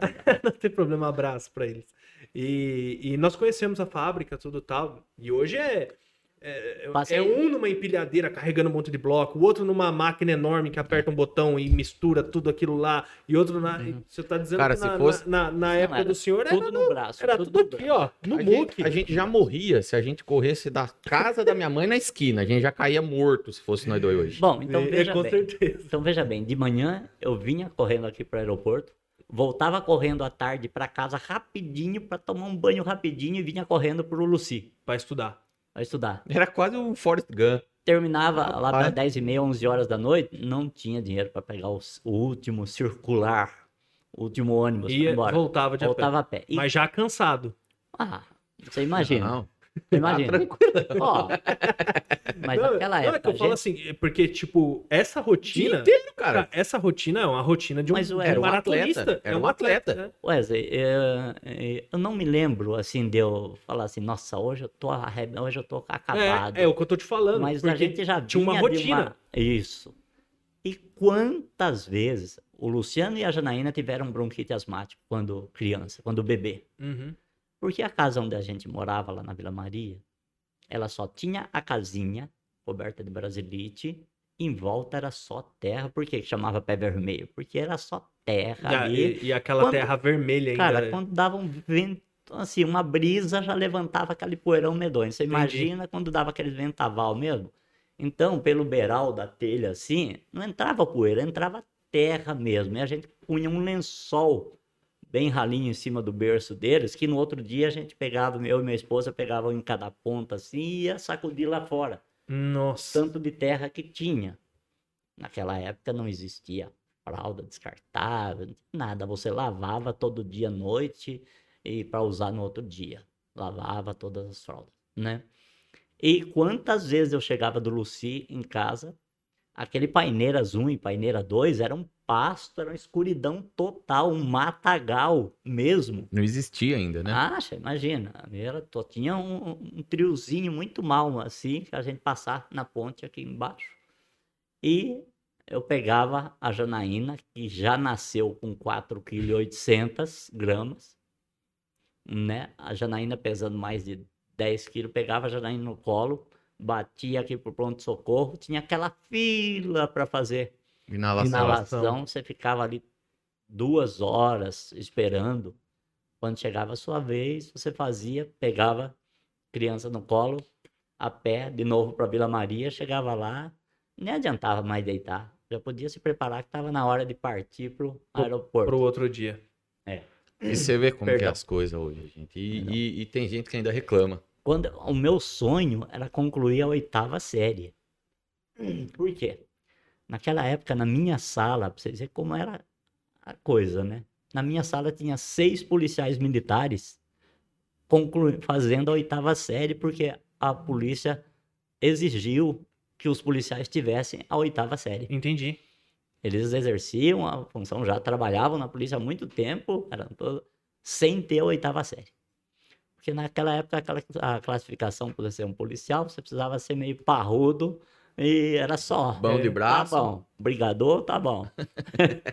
é brincadeira. Mas era selecionado mais pelo aspecto Pelo físico, físico. da pessoa, e não, né? É, mas é, é, é, é o que eles iam precisar, né? Pra- Ninguém Então, ia chegar ia Para fazer, fazer uma... o trabalho, né? É, ninguém Meu ia chegar... sonho era concluir a oitava série. que Podia até prestar um concurso aí para Sim. alguma coisa assim. Bom, aí eu acabei completando a oitava série. Para mim já estava de bom tamanho. Os professores não deixaram, quando eu falei em parar, eles. Porque eu era muito aplicado mesmo. Assim, isso eu, eu falo a verdade, eu era. né, Era assim, muito aplicado na escola. Eu, não, você não vai parar, não. Você vai concluir aqui o colegial, né? Primeiro, segundo, terceiro colegial. E eu acabei concluindo, e depois eles queriam que eu fosse para uma faculdade. Aí não tinha, não tinha mínima condições de ir para o ensino superior, não tinha. Como é que eu ia deixar meus filhos, minha esposa em casa sozinha? Você sabe, a família da esposa não é daqui de Bitinga, mora, morava e mora muito longe. Não tínhamos ninguém para dar uma mãozinha para gente, assim, não tinha, assim, não tinha. A gente tinha que se virar sozinho. A minha esposa, quando ganhou é, quando nasceu a Janaína ou Luciano Misericórdia, meu Deus, não lembro. Eu tinha acabado de arrumar um trabalho num local e eu não tive coragem de pedir a licença, de falar para o meu patrão: nasceu um filho meu. Eu só, eu só disse para ele: eu tenho que buscar minha esposa no hospital, que ela teve alta. Ele falou: vai lá. Eu levei minha esposa para casa. Eu acho que naquele dia eu peguei, não sei onde eu arrumei. Eu peguei um táxi, levei minha esposa para casa com a barriga toda costurada da cesárea, deixei ela em casa já trabalhando, cuidando da criança, fazendo comida, la- lavando as fraldas e voltei pro trabalho. Para não perder o trabalho, para não dar motivo para naquela época Eram tava- outros tempos aqueles, era né? muito difícil, era muito difícil. Enfim, né? Aí foi daí, quando eu parei de, quando eu concluí o ensino médio, depois é que eu fui estudar música. Entendi. A música veio depois de tudo isso. Depois de tudo isso, eu comecei a estudar música bem tarde, assim, estudar mesmo Sim. música assim, bem tarde. Bem tarde. O que me ajudou é que eu tinha um pouco de aptidão para Uhum. para isso aí. Então, mas e depois a, é, depois desse episódio da, da, da diplomação lá, Aham. a então professora, a diretora da escola Maria José Marotti falou assim: "Ó, você vai começar a dar aula aqui na escola, tem dois alunos iniciantes aí, e você vai começar a dar aula para esses dois alunos à noite". Até então você estava como estudante. Até então eu estava como estudante. Entendi. É, e trabalhava de dia, né, na cidade, acho que já tinha arrumado, aí sim a gente já tinha arrumado serviço no salão de bordado. que também, eu- olha, foi muito sofrido no começo, cara. No bordado? Um homem trabalhando no bordado, quando eu comecei no bordado, Acha? ele era insultado de todos os lados. Tinha preconceito? Mas Porque Demais. um homem trabalhando no acredita, bordado? Você Demais. nem acredita, você nem acredita. Não acredito, porque. Não, não tinha homem trabalhando no bordado. Acha? Bordado era para mulher, bordado, Sim. bordado. Imagina, você, nossa. Eu passava na rua, eu me lembro de um senhor, já era senhor já, o danado, e me lascava, que ele gritava de longe, olha a bordadeira, olha a bordadeira. Já morreu esse senhor hoje? Hã? Já morreu esse senhor? Mas ele era muito bacana, quando a gente ia jogar bola, ele, O ele- Luciano já queria xingar ele. Não, mas ele já deve ter morrido, porque se era senhor aquele tempo. É, ele já- infelizmente já partiu. Então, bem filho. Mas ele, não, para com isso, ele, ele defendia, quando a gente ia brincar de bola assim, em- ele defendia a gente, assim, ele era muito bacana. Ele só brincava comigo, ele achava que aquilo pra mim era. E eu sofria muito com aquilo, mas ele não sabia. Entendi. eh, né? O senhor nunca falou nada pra ele? Não, Nem uma pedrada, nada? Ah, se, se pegar pilha, se pegar pilha, depois Piora. é pior. Aí Né? que- Depende. Uma Ah. paulada bendada, eu, eu falo Ah, que resolve muita não, coisa. mas tem um detalhe. Ele era o lutador de luta livre daquele Vitinho. Aí deixa quieto, né? Aí é melhor você passar, deixa Vai lá, quieto. Lu, vai lá, Lu. Ele era o lutador. Vai lá dar uma Aí. paulada nele, Lu. Aí, nesse caso, a gente entende esse senhor. É, entendi. É. Aí foi pra Então- música, tá no Assari. Então, veja bem, Já agora dando aula. Agora dando aula à noite, trabalhando durante o dia na- em outras empresas na cidade e à noite dando aula para aqueles dois alunos. Depois do primeiro semestre, eu era obrigado a colocar meus alunos no palco para mostrar O que eles o aprenderam. que eles aprenderam. Nessa primeira apresentação, quando terminou a apresentação, acho que teve seis pais que estavam na plateia que chegou para mim e falou assim: escuta, você tem horário livre? Eu quero botar meu filho para fazer De tanto que gostaram da apresentação dos seus primeiros violão alunos. com você. Falei, ah, eu dou um jeito. Aí e comecei a pegar mais alunos, mas no começo, a professora Maria José Marotta, ela nunca me disse isso, mas eu tenho uma certeza absoluta Hum. disso. Ela tirava dinheiro do bolso dela para me pagar essas horinhas que eu dava aula para esses alunos. Hum, Ela era uma mulher fantástica, fantástica. que ela acreditava É. no senhor. Aí eu comecei a. a- Ela falou: olha, eh, você vai receber dos alunos agora. Os pais vão te pagar, tá? Falei, Nossa, meu Deus. E eu comecei com. Bom, chegou um ponto, e quando eu- os primeiros alunos completaram um ano, e a segunda leva de alunos completaram seis meses, que eles fizeram a apresentação juntos. Aí então Aí foi. eu tive que optar por ou trabalhar no bordado ou ir Ou- para aula da, ou ir definitivamente para música. E aí E não, eu teve, abandonei. não teve o que pensar. Eu abandonei tudo e fui para música.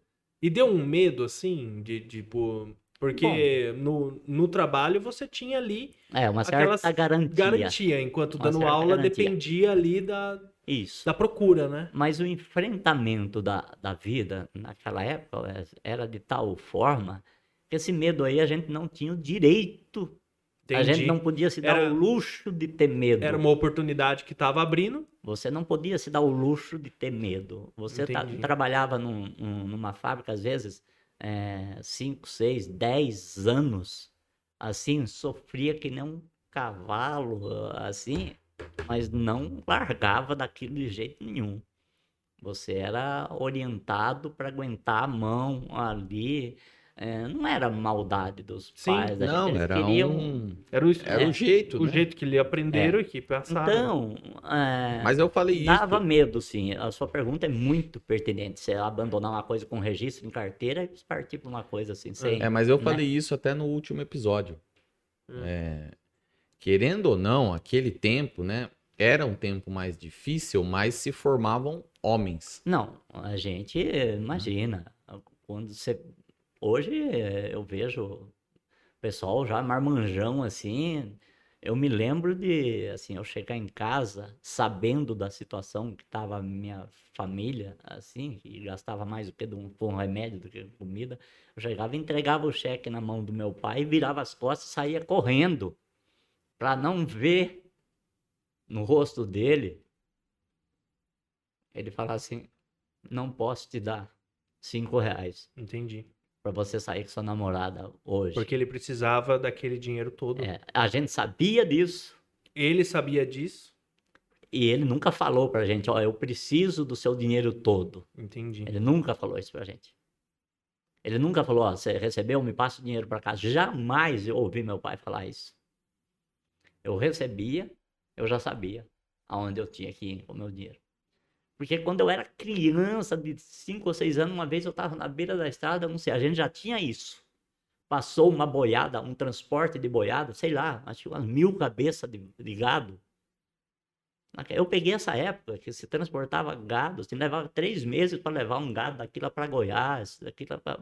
Claro que eu não trabalhei nisso, mas eu vi isso. Eu vi isso. E o boiadeiro passou e tirou uma garrafinha da guaiaca. A guaiaca uma cinta larga de couro, cheia de bolsinha, onde você guardava fumo de corda, canivete, eh, um monte de coisa. Assim, ele arrancou uma garrafinha de vidro, uma tampada com palha de milho torcida, assim. A gente usava muito isso para fazer a Uhum. rolha, assim. Ele falou assim, ô menino, será que sua mãe tem um café lá para pôr aqui? Eu falei, vou perguntar para ela. Falei, mamãe, a senhora tem café? O homem tá perguntando. O padeiro lá falou, tem. Aí ele deu a garrafinha, eu fui lá. Minha mãe encheu. Não, É impossível, nem, né?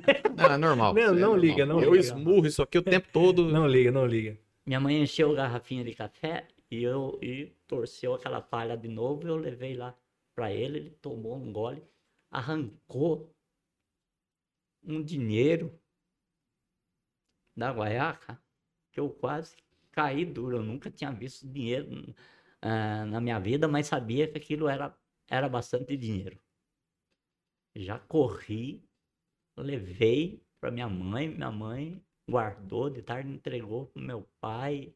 E eu acho que nós fizemos, eu me lembro de meu pai ir na venda e comprar algumas coisas assim para a família com aquele eh, dinheiro. A gente já tinha consciência disso de, de criança, De já, criança. assim, que era meu pai que falava, toma aqui, hoje você vai, toma aqui dinheiro para você comer um, um doce, ou porque às vezes você ia na venda do sítio lá de final de semana e é claro, na maioria das vezes você ficava namorando um doce daquele lá na vitrine, mas, Uma você, criança. mas né? você passava seis, oito meses, um ano sem comer um. Entendi. Você namorava, mas não, né? Você ia lá para ver o pessoal jogar futebol, então a gente ficava por ali, olhando aquilo ali, não participava de nada, era muito criança ainda, e dava uma olhada na vitrininha lá do, Dos doces. é, dos doces lá, mas imagina, você passava muito tempo sem, assim, imagina. Mas, então, isso acho que a gente já cresceu com tanta Dificu- privação, é, com tanta privação assim, que quando você tinha que enfrentar um desafio tipo esse, vou Sim. largar ali, se não der certo eu volto Sim, lá pra roça lá, tá certo. volto pro. hum, A gente enfrentava. E lá se vão. Não sei, Quantos anos? quase Uns. deixa eu ver, tô com 63, uns 30 anos que eu tô só 30 anos só dando aula. na, na E, música. e é por isso né? que eu falo, o meu pai foi um dos únicos professores de música que eu vi que passou muito tempo sustentando a família com a música. Então, Isso é quase impossível aqui, Bitinga, né? é, você veja bem, hoje nem tanto, mas naquela época, quando você falava assim. Eu ouvi demais isso, e ouço até hoje, assim. Seus irmãos todos trabalham, só você que mexe com isso? Acha? Não, é demais. E uma vez eu fui abrir uma conta no banco, acho que a primeira conta que eu fui abrir no banco, eu era obrigado, não sei por quê, achei que já tinha registro em carteira, alguma coisa assim.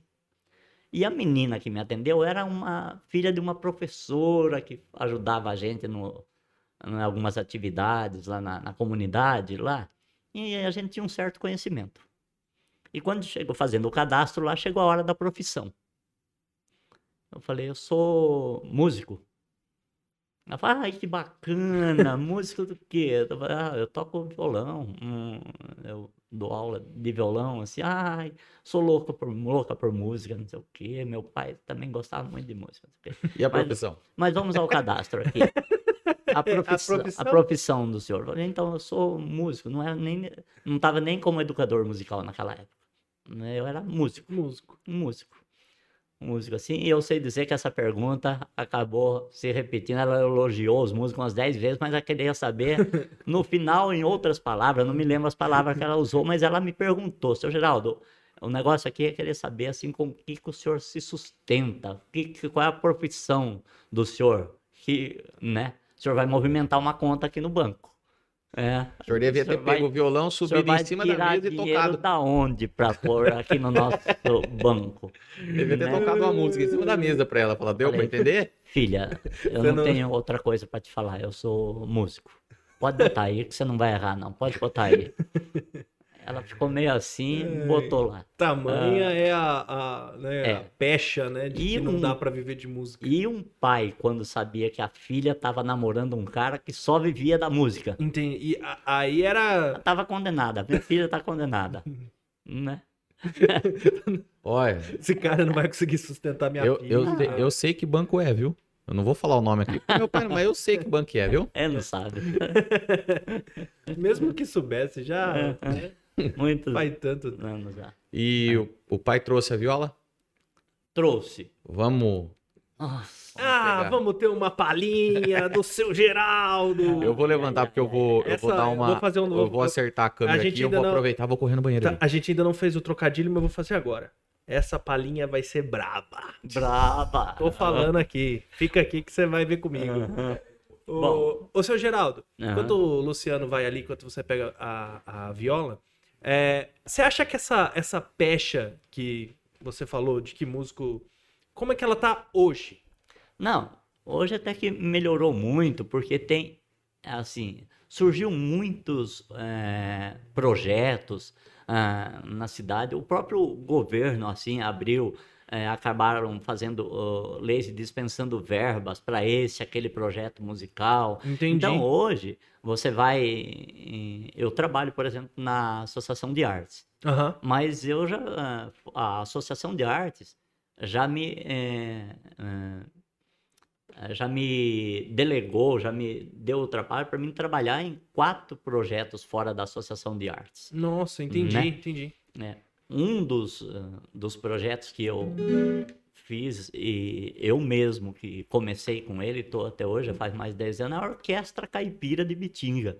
Né? Eu fui, fui o formador, o fundador, e até hoje eu sou né, o regente, arranjador, instrumentista, né? De, e nós temos uma orquestra muito boa ah, aqui na cidade de Orquestra Caipira, né? E então eh, as pessoas foram aprendendo música e foram se encaixando nesses projetos assim, então foi melhorando. O pessoal começou a reconhecer. Teve muita gente que eh, formou bandas, a tecnologia foi chegando, né? Eh, tinha recursos para começar a tocar em barzinho. De primeiro, antigamente não tinha. Você viu falar de primeiro, de primeiro, significa antigamente Aham. Não tinha uma pizzaria Que, em Bitinga. que recebiam Não, músicos não, tocar. jamais. Você não, Não- tinha um espaço para tocar. Não, de jeito nenhum.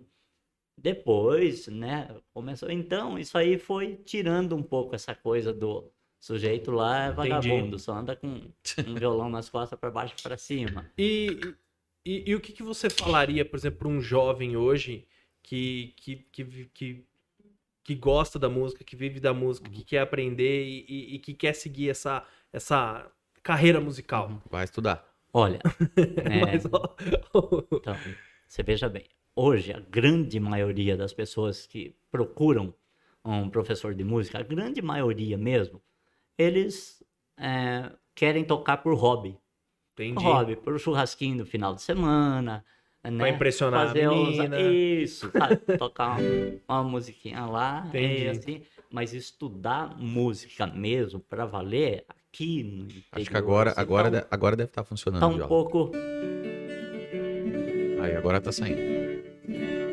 é, Olha o então, som da viola. É.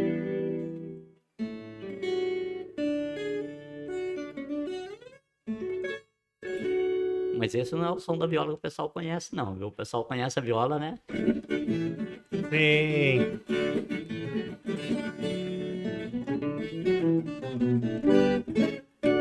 Peraí que a gente vai Não. ter que desligar o filtro agora. Ah, é verdade. Ah, Vamos Tá. tirar o filtro da, da. Tira o filtro. Tem um filtro de ruído Na- que ele filtra todos esses ruídos aqui, mas ele oculta o violão também. Uhum. Ah, tá. Agora pode. E não tava saindo nada disso. É, não, é- alguma coisa deve ter saído, mas é bem feio. Agora eu acho que vai estar bonito. Aham. É, a viola caipira o pessoal conhece mais por esse, né?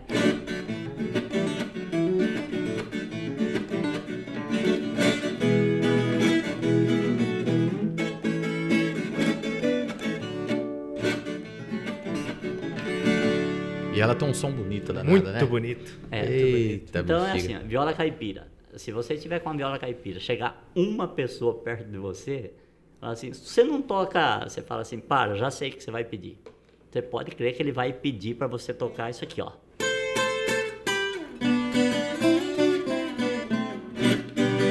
Que é o menino da porteira. Assim como todo mundo chega num cavaquinista e vai pedir para ele tocar brasileirinho. Ah, Pode, entendi. pode perguntar. Já mundo, né? é, já é de praxe. É o consagrado. Mas eu tô saindo um pouco dessa linha ultimamente. Eu tava até fazendo um- uma série de. Chama-se. Postei alguns. Tem um canal no YouTube lá que faz 10 anos que eu não posto nada.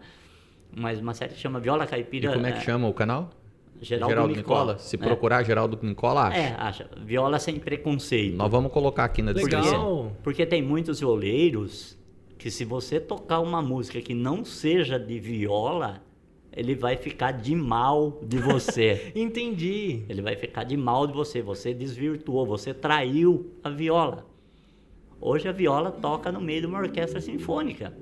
Hoje, né? né? Mas ainda temos muitos violeiros que você tocar alguma coisa diferente disso daqui, Ele ele vai olhar não, torto. Ele vai olhar Ela torto. tá pra colocando, você. colocando a viola fora do lugar de fala. É, Olha. é. A, a, a família da minha mãe, ela é nordestina, né? É. A gente tem uma frase boa pra esses violeiros. Eu não vou falar porque eles são amigos do senhor, né? Não, ah, mesmo, o Luciano tá ficando Tá, perigoso. ele tá nervoso. Não, quando alguém chegar e falar que você tá desvirtuando a viola, um, um vá se lascar bem educado assim, é dois palitos. Não, Ô, ô, ô, Resolve as Ô, seu coisas. Geraldo, é, o senhor lembra ainda de qual que era aquela música que o seu professor pediu pra você tocar? E você lembra a forma como você tocou? Lembro, mas foi no violão, viu? Ah, não dá pra você fazer uma, uma, uma Só, réplica só se trocar. Pera aí que eu vou ajeitar. Assim, quer ver? Dá, dá pra fazer. Só porque, só porque a curiosidade aqui de ver tá... Tirou o cabo dela? Só que tem uma coisa, viu? Esse violão. Opa, só que tem uma coisa. Ah. Esse violão aqui, vai sair o som aqui mesmo. Você, tá? Tá. Dá, dá, dá, dá, dá pra ouvir. Porque esse violão aqui é um pecado você furar ele pra Ah, pôr o captador. por quê? assim. Por quê? Esse violão é arte- feito artesanalmente por um ibitinguense. Sério? O saudoso Aparecido de Oliveira, da família Oliveira. Que legal. Esse violão aqui é um violão que eu posso tocar, em, fazer um concerto em qualquer lugar com ele, de madeira maciça, de qualquer. Olha. Som, né? Nossa, né? Nossa, muito linda. Eu tô desafinado? não sei, pra mim você tá perfeito. Não, o Wesley não. A avó dele expulsou ele. ele... Pera aí. Deixa eu baixar um pouquinho aqui, Luciano. Ah, isso. Tá Aí eu ótimo. pego a voz e pego. Tá pegando perfeitamente, tá? Então, uma música é, que quase ninguém conhece. Ela é muito conhecida no mundo. é, Depois ser- nós vamos pegar a viola de novo, tá? Tá. Mundo sertanejo. é, Chama-se Tristeza do Jeca. Essa era que seu professor pediu? Isso, né? Mas era pra eu tocar assim, né? Ah. É,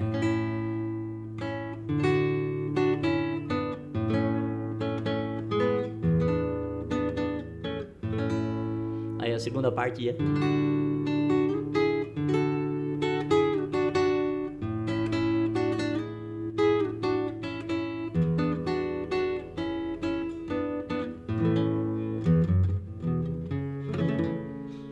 Bonito Essa já, né? é muito, Muito bonito. bonito. Eu gosto. De... Nossa, a música original é assim. Aí o Uhum. pai Aí inventou. eu mandei uma- um MPB em cima dela, aí eu já tinha encontrado com o Chico Buarque, com o Tom Jobim, encontrado... Entendi. Lembra da história lá? Conhecido, né? É, e os caras, né, o Tom Jobim, né, fazendo aqueles, né?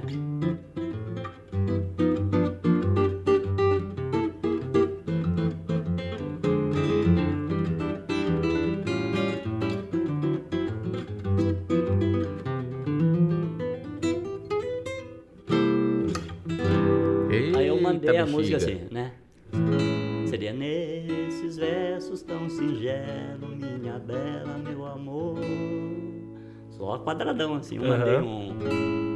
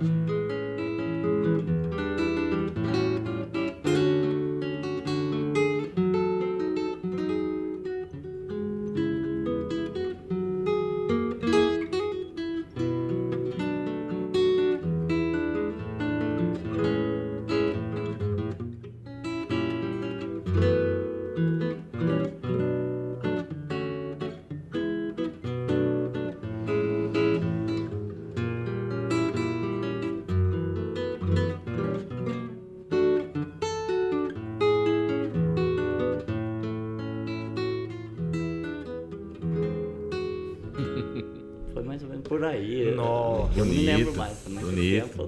muito bom. Deixa eu pegar esse violão. É. Quer fazer uma. Ele, que- ele tá querendo fazer um duo. Ele tá querendo fazer um duo. né? É... Nossa, o seu, o seu professor errou em feio em pedir pra você fazer a quadradona. Achei muito mais bonito. Não, é, eu sempre falo, até esses dias eu fiz uma, uma aula, uma, um vídeo, uma aula sobre isso, de- falando, de- isso chama-se reharmonização. Uhum. Você fazer uma nova maneira de tocar uma eu determinada achei peça que a, a musical. música ficou mais preenchida. É, não sei. ela Ah, com ficou... Do meu certeza, né? ouvido, Com de lei. eu eu deixar bem claro que eu não entendo absolutamente nada de música. Então, Mas- alguém é, não Apareceu entra... aqui, ó. Sua avó curtiu esse vídeo. Não, pera. Ai, meu Deus do céu. Então, a gente não entra no, no mérito se ficou mais bonita, se ficou sim, mais sim. feia, se, ficou, se tirou original. É assim. É claro, também, É uma né? nova possibilidade de Aham. você eh, tocar uma música de uma maneira eh, diferente daquela que todo mundo está acostumado a ouvir. Se você gosta mais da primeira versão ou da segunda, eh, isso aí é Pessoal, muito né? subjetivo, né? entendi. Muito subjetivo. Bem isso mesmo. Tem uma música aí que o senhor tá mais na ponta dos dedos aí? Nossa. Bom, primeira coisa que violeiro tem aquela frase famosa, né? Assim, Deixa eu só perguntar. ah, o Fábio ele consegue ativar e desativar o, o, o filtro ou ele tá Não, desativado? Tá desativado. Então você deve estar ouvindo agora barulho de carro, caminhão, de tudo quanto é jeito aqui, mas não ligue, tá? Pra ouvirmos a viola. Esse barulho que eu tô ouvindo aqui é, é chuva? Tá chovendo, Fábio? É chuva. É chuva. Então, Eu vou dar um viola, caipira e chuva? Tudo eu a ver. acho que tudo a ver. uhum, tudo a ver. Combina. Beleza, então. Toca uma música pra gente ouvir e depois eu quero perguntar um pouco da história desse instrumento. Tem uns causos bons aí, não tem?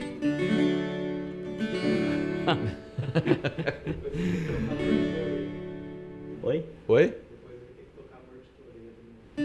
Ah,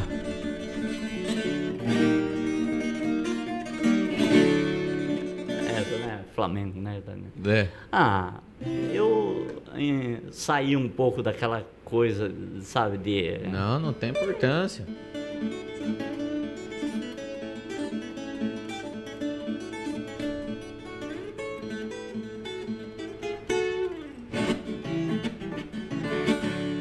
E hoje eu tô mais assim, acho que a idade, né? Aham. Deixa você. Tem uma música do Almir Sater, eu Ah. acho que tem parceria com o Renato Teixeira também, chama Tocando em Frente. Todo mundo, o pessoal da música aí conhece né, dela. Eu acho muito legal, assim, é. Um- Dá pra tocar um pedacinho dela pra nós? acho que dá. Só eu lembrar, se eu lembrasse da música, eu lembro do título da música. É, deixa eu ver.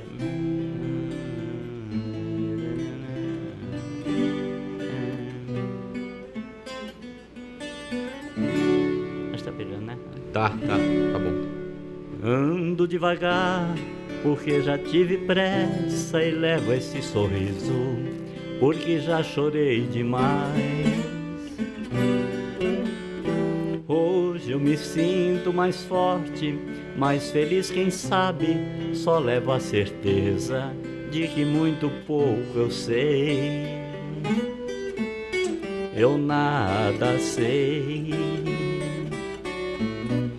Conhecer as manhas e as manhãs, o sabor das massas e das maçãs.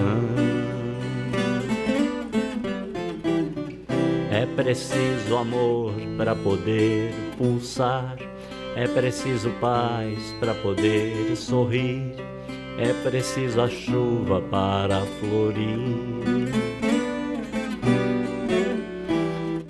Penso que cumprir a vida seja simplesmente compreender a marcha, ir tocando em frente. Como um velho boiadeiro levando a boiada, eu vou tocando os dias, pela longa estrada eu vou. De estrada eu sou conhecer as manhas e as manhãs, o sabor das massas e das maçãs. É preciso amor para poder pulsar, é preciso paz para poder sorrir, é preciso a chuva para florir.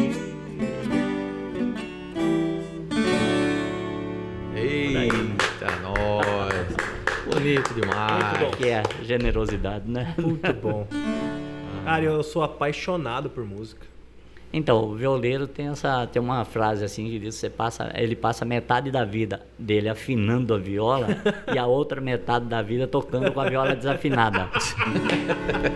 Porque são muitas cordas, essas cordas de metais, ela te- Elas desafinam é, muito não, fácil. é- ela não, ela tem uma, ela tensiona muito o corpo da viola.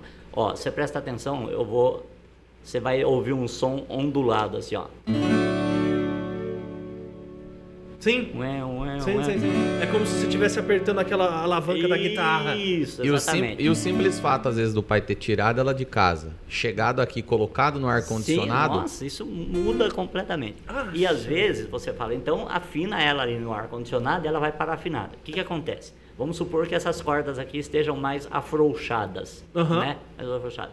Eu começo afino a primeira, a segunda, a terceira, ela vai esticando, vai esticando, vai esticando. Quando eu chego aqui em cima e estico essa, ela já tensionou tanto a Desafinou viola, as últimas. Já afinou as últimas. Aí se você começar de novo, você vai chegar no momento que vai estourar a corda. né?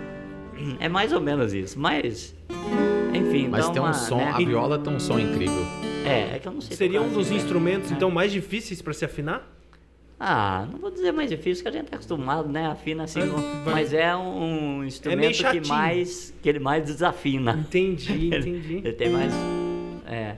Então, há um tempo atrás, era inconcebível você pensar assim, pegar. Tem certos dias em que eu penso, eu penso em minha gente e sinto assim todo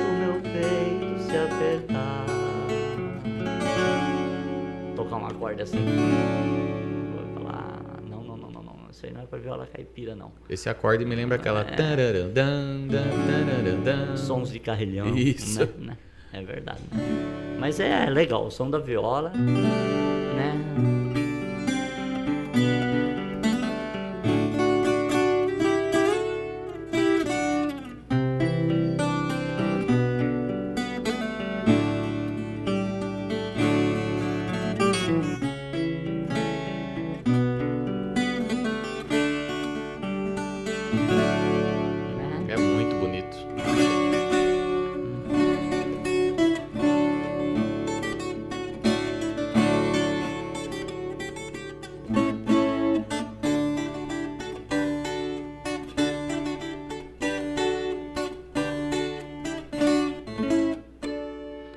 música é essa? do Vivaldi, né? É. Tem nada a ver com viola caipira, né? Absolutamente Mas o fato nada, dela né? ter esses dois pares de cima e os dois pares de baixo iguais. Assim, Não, é só os dois primeiros aqui que são uníssonos. mas os de cima não repete o som desses dois de baixo? Repete. O primeiro par, ó, Fala perto do microfone. Opa, perdão. O primeiro par, que é o de baixo aqui, né? Hum. A viola está afinada numa afinação chamada cebolão. Esse é o nome da afinação, tá? Tá em ré. Em ré. Ela pode ser afinada meio tom acima, em mi bemol, ou um tom acima, em mi. Né? Aqui, no caso, ela está em ré. Então, eu tenho aqui ré e ré na mesma altura, exatamente na mesma altura. Eu tenho aqui lá e lá na mesma altura. Aqui eu tenho o mesmo ré, só que ó, uma corda grave e a outra aguda. Essa é a mesma Então, corda ó, de baixo. Então vou mostrar aqui, ó, ó. Ré, ré e ré. E ré. Agora o segundo par, ó, lá, lá e A última lá de cima. Ah, Então é- Não, são 10 cordas, uma diferente da outra. repete. O primeiro é igual ao quarto, o segundo é igual ao quinto e o terceiro é o tal filho único. Entendi. Esse é irmão desse. Primeiro e quarto são irmãos. Segundo e quinto são irmãos. E o terceiro é um, É um filho único. É, É o que que é é esse um terceiro? Fá sustenido. Ah, entendi. Então, a afinação cebolão, ela se caracteriza ah, pelos intervalos entre uma nota e outra. Por exemplo, aqui eu tenho um Lá e aqui eu tenho um Ré. Nós chamamos de quarta justa. Porque se você começar do Lá até o Ré, Lá, Si, Dó, Ré. Bom, não vamos começar a falar disso aqui, senão não vai... Né? Quarta justa. Eu tenho o do Então, Lá. É, Ah, Por que Então justa? isso, Mas cara- não tem um meio tom aí no meio? Isso, porque um intervalo de quarta justa é um intervalo onde você encontra um semitom intercalado aí. Então, se você pegar do Lá para o Si, é tom. Do Si para o Dó, já é um semitom. tom. Do Dó para o Ré, Um. um tom. Então, dois tons e meios é uma quarta justa. Entendi. Se eu colocar uma alteração aí nesse Ré aqui, um Ré sustenido, por exemplo, ela vai ficar uma quarta aumentada. Depois eu tenho ó, do Ré para o Fá sustenido, eu tenho uma terça maior. Ré, Mi, Fá. Terça maior porque do Ré para o Mi eu tenho um tom e do Mi para o Fá sustenido um tom também. Ah, sim. Sim. Porque Fá é Fá sustenido. sustenido. Isso, porque do Mi pro Fá, meio tom normalmente. Isso, entendeu essa? Não. Não entendeu? E se você que tá vendo aí não entendeu, Procure o seu Geraldo na escola de o música. Sari.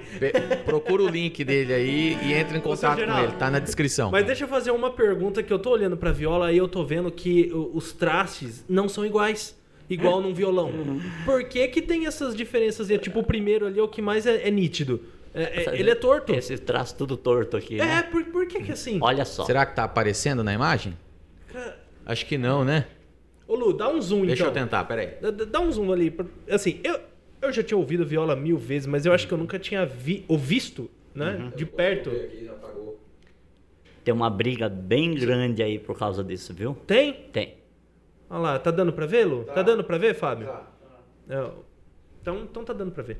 No meio, né? É. É no meio e na primeira, em cima, assim. Tem o mais. É, é- aqui, é ó. tortinho, né? Em vez dele ser igual um É. violão, né? Reto. Você pode perceber que esse tortinho Aham. que você está falando, ele está sempre na direção do terceiro par, né?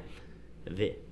Aqui no caso está no segundo e no terceiro, mas Isso. aqui está no terceiro, Terceiro, aqui está no terceiro. terceiro, terceiro. É, não são terceiro. todos. É.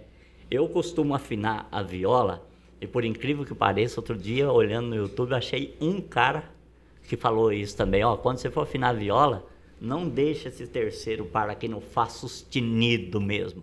Porque a gente tem esse afinador aqui, que a gente começa a afinar pelo Lá, 440 Hz, e todas as outras notas vão sendo afinadas por aí. Olha, batendo. Não tem Normal. problema.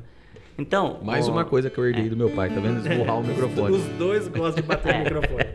Então, é, é porque gesticula É. muito, né? É, então, o que acontece quando você entorta isso aqui? Você aumentou a distância entre esse apoio e esse apoio aqui, ó. Uhum. Você aumentou a distância para corrigir o quanto essa nota aqui tá, porque essa nota aqui tem uma frequência. Essa daqui tem outra.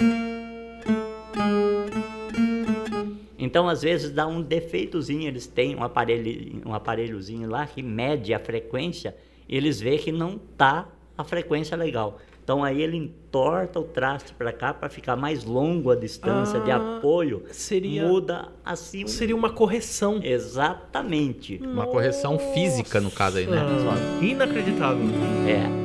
Isso aí tem a ver com a série harmônica. É uma máquina que faz ou é um ouvido humano mesmo que fala? É, tem máquina e tem o ouvido humano mesmo. Eu, por exemplo, comecei a afinar esse terceiro par em 437 Hz ao invés de três- em 440. Uhum. 3 Hz a menos, porque para mim, pro meu ouvido, a viola só fica afinada quando eu deixo esse terceiro par aqui um pouco abaixo Entendi. dos 440. Mas tem a grande maioria afina mesmo, até pelo afinador aqui, boa. E já vai. Né? Então, aí tem a ver, como eu estava falando, a série harmônica, que seria um estudo mais Pitágoras. Uhum. Você vê o danado do Pitágoras Ué. que descobriu isso aí. É? Ele amarrou uma corda numa árvore lá na frente, em outra longe aqui, foi lá no meio, pegou a corda e, E puxou, puxou. e soltou. Uhum. Todo mundo achava que a corda ia fazer isso aqui até parar. Ele descobriu que no começo ela fazia isso, depois ela começou E- a e a- fazer isso, e ela fez 13 nós. 13 nós. Né? Formando esses 12, essas 12 barriguinhas assim. É, você já deve ter visto assim, tem uma linha reta, depois tem uma ondinha assim, depois tem duas, quatro ondinhas, depois oito ondinhas. Então ele descobriu que dentro daquele espaço, de uma extremidade da outra da corda, ele puxando, Aham. ia ter vários setores ali que ia estar vibrando numa frequência diferente. Daí a série harmônica, quando você toca aqui, ó. Ó. Isso aqui chama-se harmônico. É, aqui não vai dar para mostrar de jeito nenhum. Eu esqueci, devia ter trazido um papelzinho para mostrar. Quando você toca aqui, ó. Exatamente em cima desse trasto aqui é a metade da distância desse apoio aqui e desse apoio aqui. Uhum. A corda, quando você toca a corda aqui, no ar, ó, ela vibra por inteiro. Sim. Quando você faz isso aqui, ela fica paradinha aqui, vibra aqui e vibra aqui. E aqui ela fica paradinha. É? É isso que dá esse, É, esse esse harmônico, né? Esse efeito. Que, que seria tipo esse. É, que não No vibra final. a corda. Isso. é, não é um, um som assim titular, assim, Entendi. né? Ele já é um som, uma derivação daquele som ah, que a gente chama do som original ali, da, da fundamental, né? Então você vai pegando.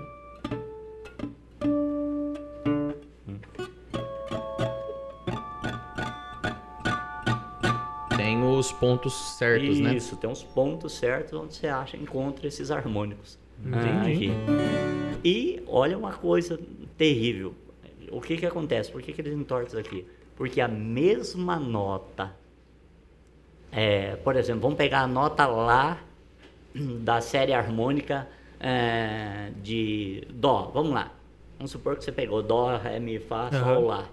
Esse Lá aqui, ele não tem a mesma frequência do Lá que é da série harmônica cuja fundamental é Mi. Mi, Fá, Sol, Lá. Ele tem uma frequência. Vai, né? É muito minucioso, é muito, né? Tem uma diferença lá de. Você vê, em 440, eu descobri que se eu pôr menos 3, se eu for, Fica, sabe? Dá certo. fica É. certo. Que coisa. São umas coisas assim bastante. É a, legal, vi- né? a viola, ela, ela chegou antes do violão, então, aqui no Brasil. Antes do violão. Tanto é que violão só existe aqui no Brasil, né? Em qualquer lugar do mundo, aquele instrumento que eu estava tocando aqui, esse instrumento que todo mundo chama de violão, é uma guitarra acústica. É. Ah, é verdade. Uma guitarra acústica. Por que, que ela, ele passou a ser chamado de violão? Porque o pessoal estava acostumado com a, vio- com a viola, Magrinha, com um né? corpo menor. E quando apareceu o violão, eles pensavam que era É uma uma, viola, viola grande, logo o aumentativo de viola, Violão. um violão. Nossa. Né? Eu não tinha nem Então- percebido que a viola é realmente menor Não, que o e violão. essa daqui ainda tem um corpo assim, mas tem umas bem cinturadinha mesmo, assim, Sim. bem cinturadinha. Essa daí é uma assim. Del Vecchio. Essa daqui é uma raridade, viu? É uma Del Vecchio. Aliás, quando meu pai comprou essa viola, ele, ele me tirou de casa pra pôr ela no, lá dentro de casa. é tão raridade que ele falou: eu preciso desse quarto, saia. É, na verdade eu não comprei essa viola nova, eu já comprei ela restaurada. Essa viola deve ter entre 35 e 40 anos. Nossa.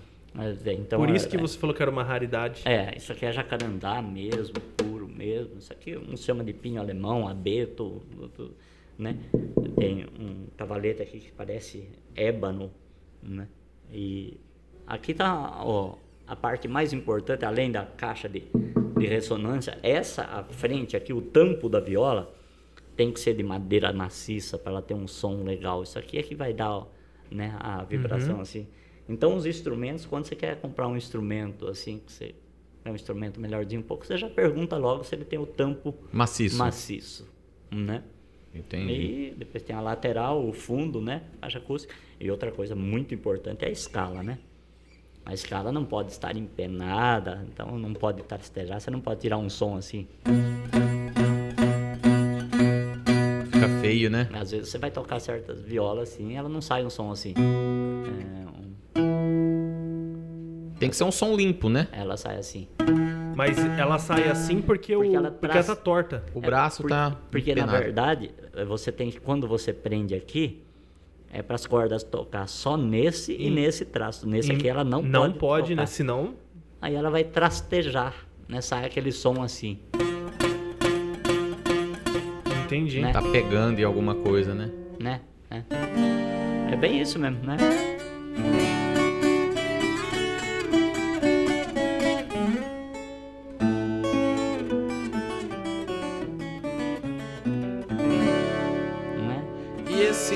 Fato dela ter esses dois pares aí, esse filho único no meio, parece que encurta um pouco o, o campo, o alcance da viola, não é? Dentro de um campo, você pega, por exemplo, uma nota bem mais grave com Ah, o sim. violão. Sim. Então, por exemplo, uma música feita pro violão Eu tenho que transcrever ela para viola.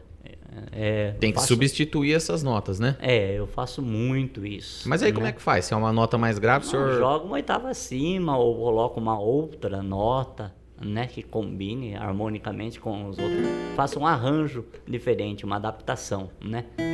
Na maioria Por isso que às das vezes, a pessoa chega e fala assim, tá, ah, o cara tá tocando viola, né? Chega e fala, viu, toca aquela música do fulano. Não é tão simples. Não é né? tão simples assim, né? Porque ela não tem o alcance que tem. Você pega um violão, por exemplo. O violão não tem, por exemplo, um- o alcance de um piano. Não. Aham. E a Né? viola não tem. A viola, por exemplo, nesse caso aqui, que a viola tá afinada em ré ainda, né? Eu tenho um lá, que a nota mais grave é esse lá aqui, ó. O Aham. violão, depois desse lá, ainda ele tem lá, sol, fá, mi. Mi. E alguns ainda tem o, o si, Né? É, que sete é o, cordas. o sete cordas. Uhum. Então, É isso mesmo. né? É bem interessante. Você, é que não dá pra gente, né, em pouco tempo assim, falar de, de- falar de música, falar de instrumento musical é difícil. É mesmo porque as muito- pessoas às vezes não entendem, porque não tem essa. Porque pro meu pai, às vezes, ele falar do intervalo musical, de uma escala, ele já tem na cabeça dele. Você fala, ah, tá, numa escala de Lá, ele já sabe que. A cabeça dele já faz o Lá, Si, Dó, Ré, Mi, ele já sabe qual é o primeiro, qual é o terceiro, qual é o quinto, qual que é a sétima. As qual- alterações que Isso. tem dentro de cada escala. Ah, né? nossa, fala assim, é uma, uma escala cromática vindo do Mi. Eu tô boiando, eu tô comendo jujuba aqui. Assim entendeu? como eu fiquei boiando né, esses dias todos vendo vocês falando, assisti, joguei isso, joguei Pois é. aquilo lá. É, são mundos diferentes. Mas se você quer aprender Cada um mal. instrumento musical, quer. Não pra ficar vagabundeando, tá? Pelo amor de Deus. Quer aprender uma coisa legal, certa? Tá o link aí na descrição. Se quiser vagabundear também é bom, porque aí meu pai recebe. Tá aí na descrição. Não, mas, o le- Tá? mas o legal é que assim, né, falando da viola caipira mesmo agora, assim, é, o, eu não sei se vocês, não, vocês também não pegaram essa época. Havia uma briga muito grande entre a música sertaneja e a música popular. Hum. Porque era o iê iê iê, iê iê iê contra o larilarai. É? Nossa! Mas, como assim? né? Ah, Como, como o assim? larilarai era a música sertaneja, música caipira. Aham. E o iê iê iê era o rock. Entendi. Era- então, guitarra e viola era uma briga ferrenha. Jamais uma menina lá do sítio que ouvia música caipira lá o dia inteiro, ah, se ela tivesse a oportunidade de vir na cidade e alguém perguntasse para ela, você gosta de música caipira? Ela jamais ia admitir, porque era Ai, música era. caipira era de caipira, gente. Música caipira era de caipira. E Entendi. caipira é sinônimo de jacu. O- hoje nós sabemos que o caipira.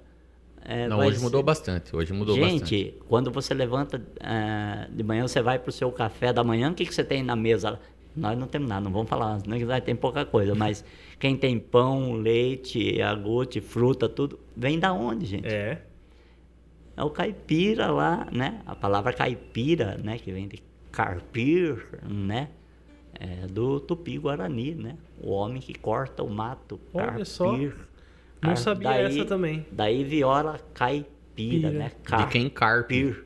Você já viu falar em caipora? Já. O homem do mato também, Aham. né? Carpir é o cara que corta o mato, né? E como essa viola primeiro foi o instrumento de quem vivia do homem do campo, né? Uhum. Depois que ela começou a chegar na cidade. Então era uma briga danada. Quem era do iê era do iê E do larilarai tem a turma do larilarai e acabou. a Não, hoje né? mudou bastante. Hoje a pessoa chega, fala que ela é dona de fazenda, já arruma 30 amigos rapidinho. né? É, bem isso. Legal. Conhecemos a história do meu pai. Uma história que não é porque é meu pai, mas é, é digna de muito, de muito respeito. Porque não é qualquer um que chega onde chegou. E teve, e teve bastante coisa que ele mandou aqui. Ele mandou um histórico pra gente ler, porque ele achou que a gente ia sabatinar ele, Seu sabe? pai mandou um histórico, você não me Mandou- falou nada. Mandou um histórico dele. Eu não mostrei de propósito. Porque eu não queria que ficasse em cima disso. Ele achou que a gente ia sabatinar ele aqui, ó. Você quer ver? Olha o histórico dele aqui, ó. Tem duas páginas de histórico. Eu, se eu for fazer um histórico meu, eu escrevo quatro linhas e ainda fica faltando coisa. Aí ele mandou até o RG dele. É, Rapaz. Tem bastante coisa aqui. Bom, tem mais alguma coisa que você queira perguntar? Não, queria ficar ouvindo mais. a Eu viola. fiquei. Não, não, vamos, nós vamos. Se deixar, vamos ficar. ficava. Ficar ouvindo aí. Eu fiquei muito feliz em poder ter trazido meu pai aqui. Eu sou suspeito de falar, né? É, mas eu, obrigado, seu Geraldo. mas eu, Ah, eu é que agradeço e peço, assim, já meus mil, mil perdões. tem que porque pedir perdão de nada, não. Eu tenho, eu tenho visto, né, o pessoal que tem vindo aqui, um pessoal que fala fluentemente e que tem uma história Que de isso, vida assim, uma maravilhosa assim, aí aparece um, Não, um jacu, isso, um bié, não, um não tem- pardal aqui. Você não tem é- que falar isso, não. Não Ah, tem sabe, né? nada do que, do Mas que eu tô desculpa feliz de estar aqui com vocês. Nossa, muito feliz. Legal, Bom. legal. É isso Muito aí, bom. Muito obrigado Agradecer mesmo. ao Fabião que Fabião, ali, Fábio, né? porque o Jordan deu um nó em nós hoje, mas Tá o Fábio praia. não arregou. O Fábio veio e tá Só firme que, e me, forte pa- lá. só que me parece, não sei, não sei, eu não entendo nada disso aí. Mas me parece que ele, ele botou um efeito lá, ele tirou meu cabelo, é isso? Foi. Ah, não acredito. Ô, Sério? Ativa o ruído lá. Deixa o Wesley ativar o ruído, Não. senão o pessoal que tá ouvindo fica escutando aquele tsh. Fábio. Então, isso foi mais um- uma das coisas que eu acho que eu herdei do meu pai, né? Que é o cabelo. Que o meu tá sumindo aqui, ó. E tá entrando cada vez mais, ó. Ó, Então, mas isso. tô parecendo o Vedita. Mas isso não é hereditário, não, viu? A calvície? Não, na nossa família não. Ah, é, porque Porque- o tio é tudo cabeludo, não, né? todos, todos, todos. Mas foi assim. Não vou dizer estresse no sentido de, ah, ele tá nervoso. Pode chegar mais perto. mas de assim de você eh, passar 20 anos da sua vida totalmente isolado do mundo e depois ter que eh, correr atrás de tudo isso correr atrás de 20 anos de atraso você se obriga a fazer tantas coisas assim que você eh, no meu caso eu tenho certeza absoluta que foi isso eu perdi os cabelos eh, Correndo atrás de É cuidar isso. de filho, de correndo tudo, né? atrás das coisas eh, assim mesmo Tá certo. Mas- estou super feliz com a minha careca aqui. Nossa! Não Eu- tem que fazer aquele É, penteado de manhã. Eu, mas eu, quando eu começar a ficar mais velho, eu vou raspar a cabeça também. Ah, eu acho Vou ficar melhor. aquele velhão barbudo, careca. Secar o cabelo é rapidinho. viu? Bom, se você aco- acompanhou a gente até aqui, não se esqueça de. Se você gostou, se você acha que deve, qualifica o nosso vídeo aí, dá um joinha, segue o nosso canal, tem as redes sociais do meu pai também, eu vou deixar todas aqui na descrição. Vai lá, se inscreve lá, eu acho que o pai não tem página, né? Mas tem o Facebook. É, E tem- o Pede amizade lá pra ele. E tem o É. canal no YouTube também, Vai tá Geraldo Nicola. Vai estar na descrição. Legal. Certo? Certo? É isso. Ficamos. Muito bom, gente. Muito obrigado, tá? Por Manda vocês um- terem sido essa coragem, essa humildade, essa generosidade de chamar uma pessoa como eu aqui, que eu fiquei muito lisonjeado, fiquei feliz. O prazer é Fiquei todo feliz. O nosso. prazer é todo O nosso. negócio E- aqui é brabo mesmo. É brabo. O prazer é todo nosso. E Aham. você que está aí, muito obrigado por ter acompanhado mais um episódio aqui do Brabos Podcast. Eu sou o Luciano Nicola. E eu sou o Wesley Lourenço. Muito obrigado. Até a próxima. Até Falou. mais. Você ouviu Brabos Podcast.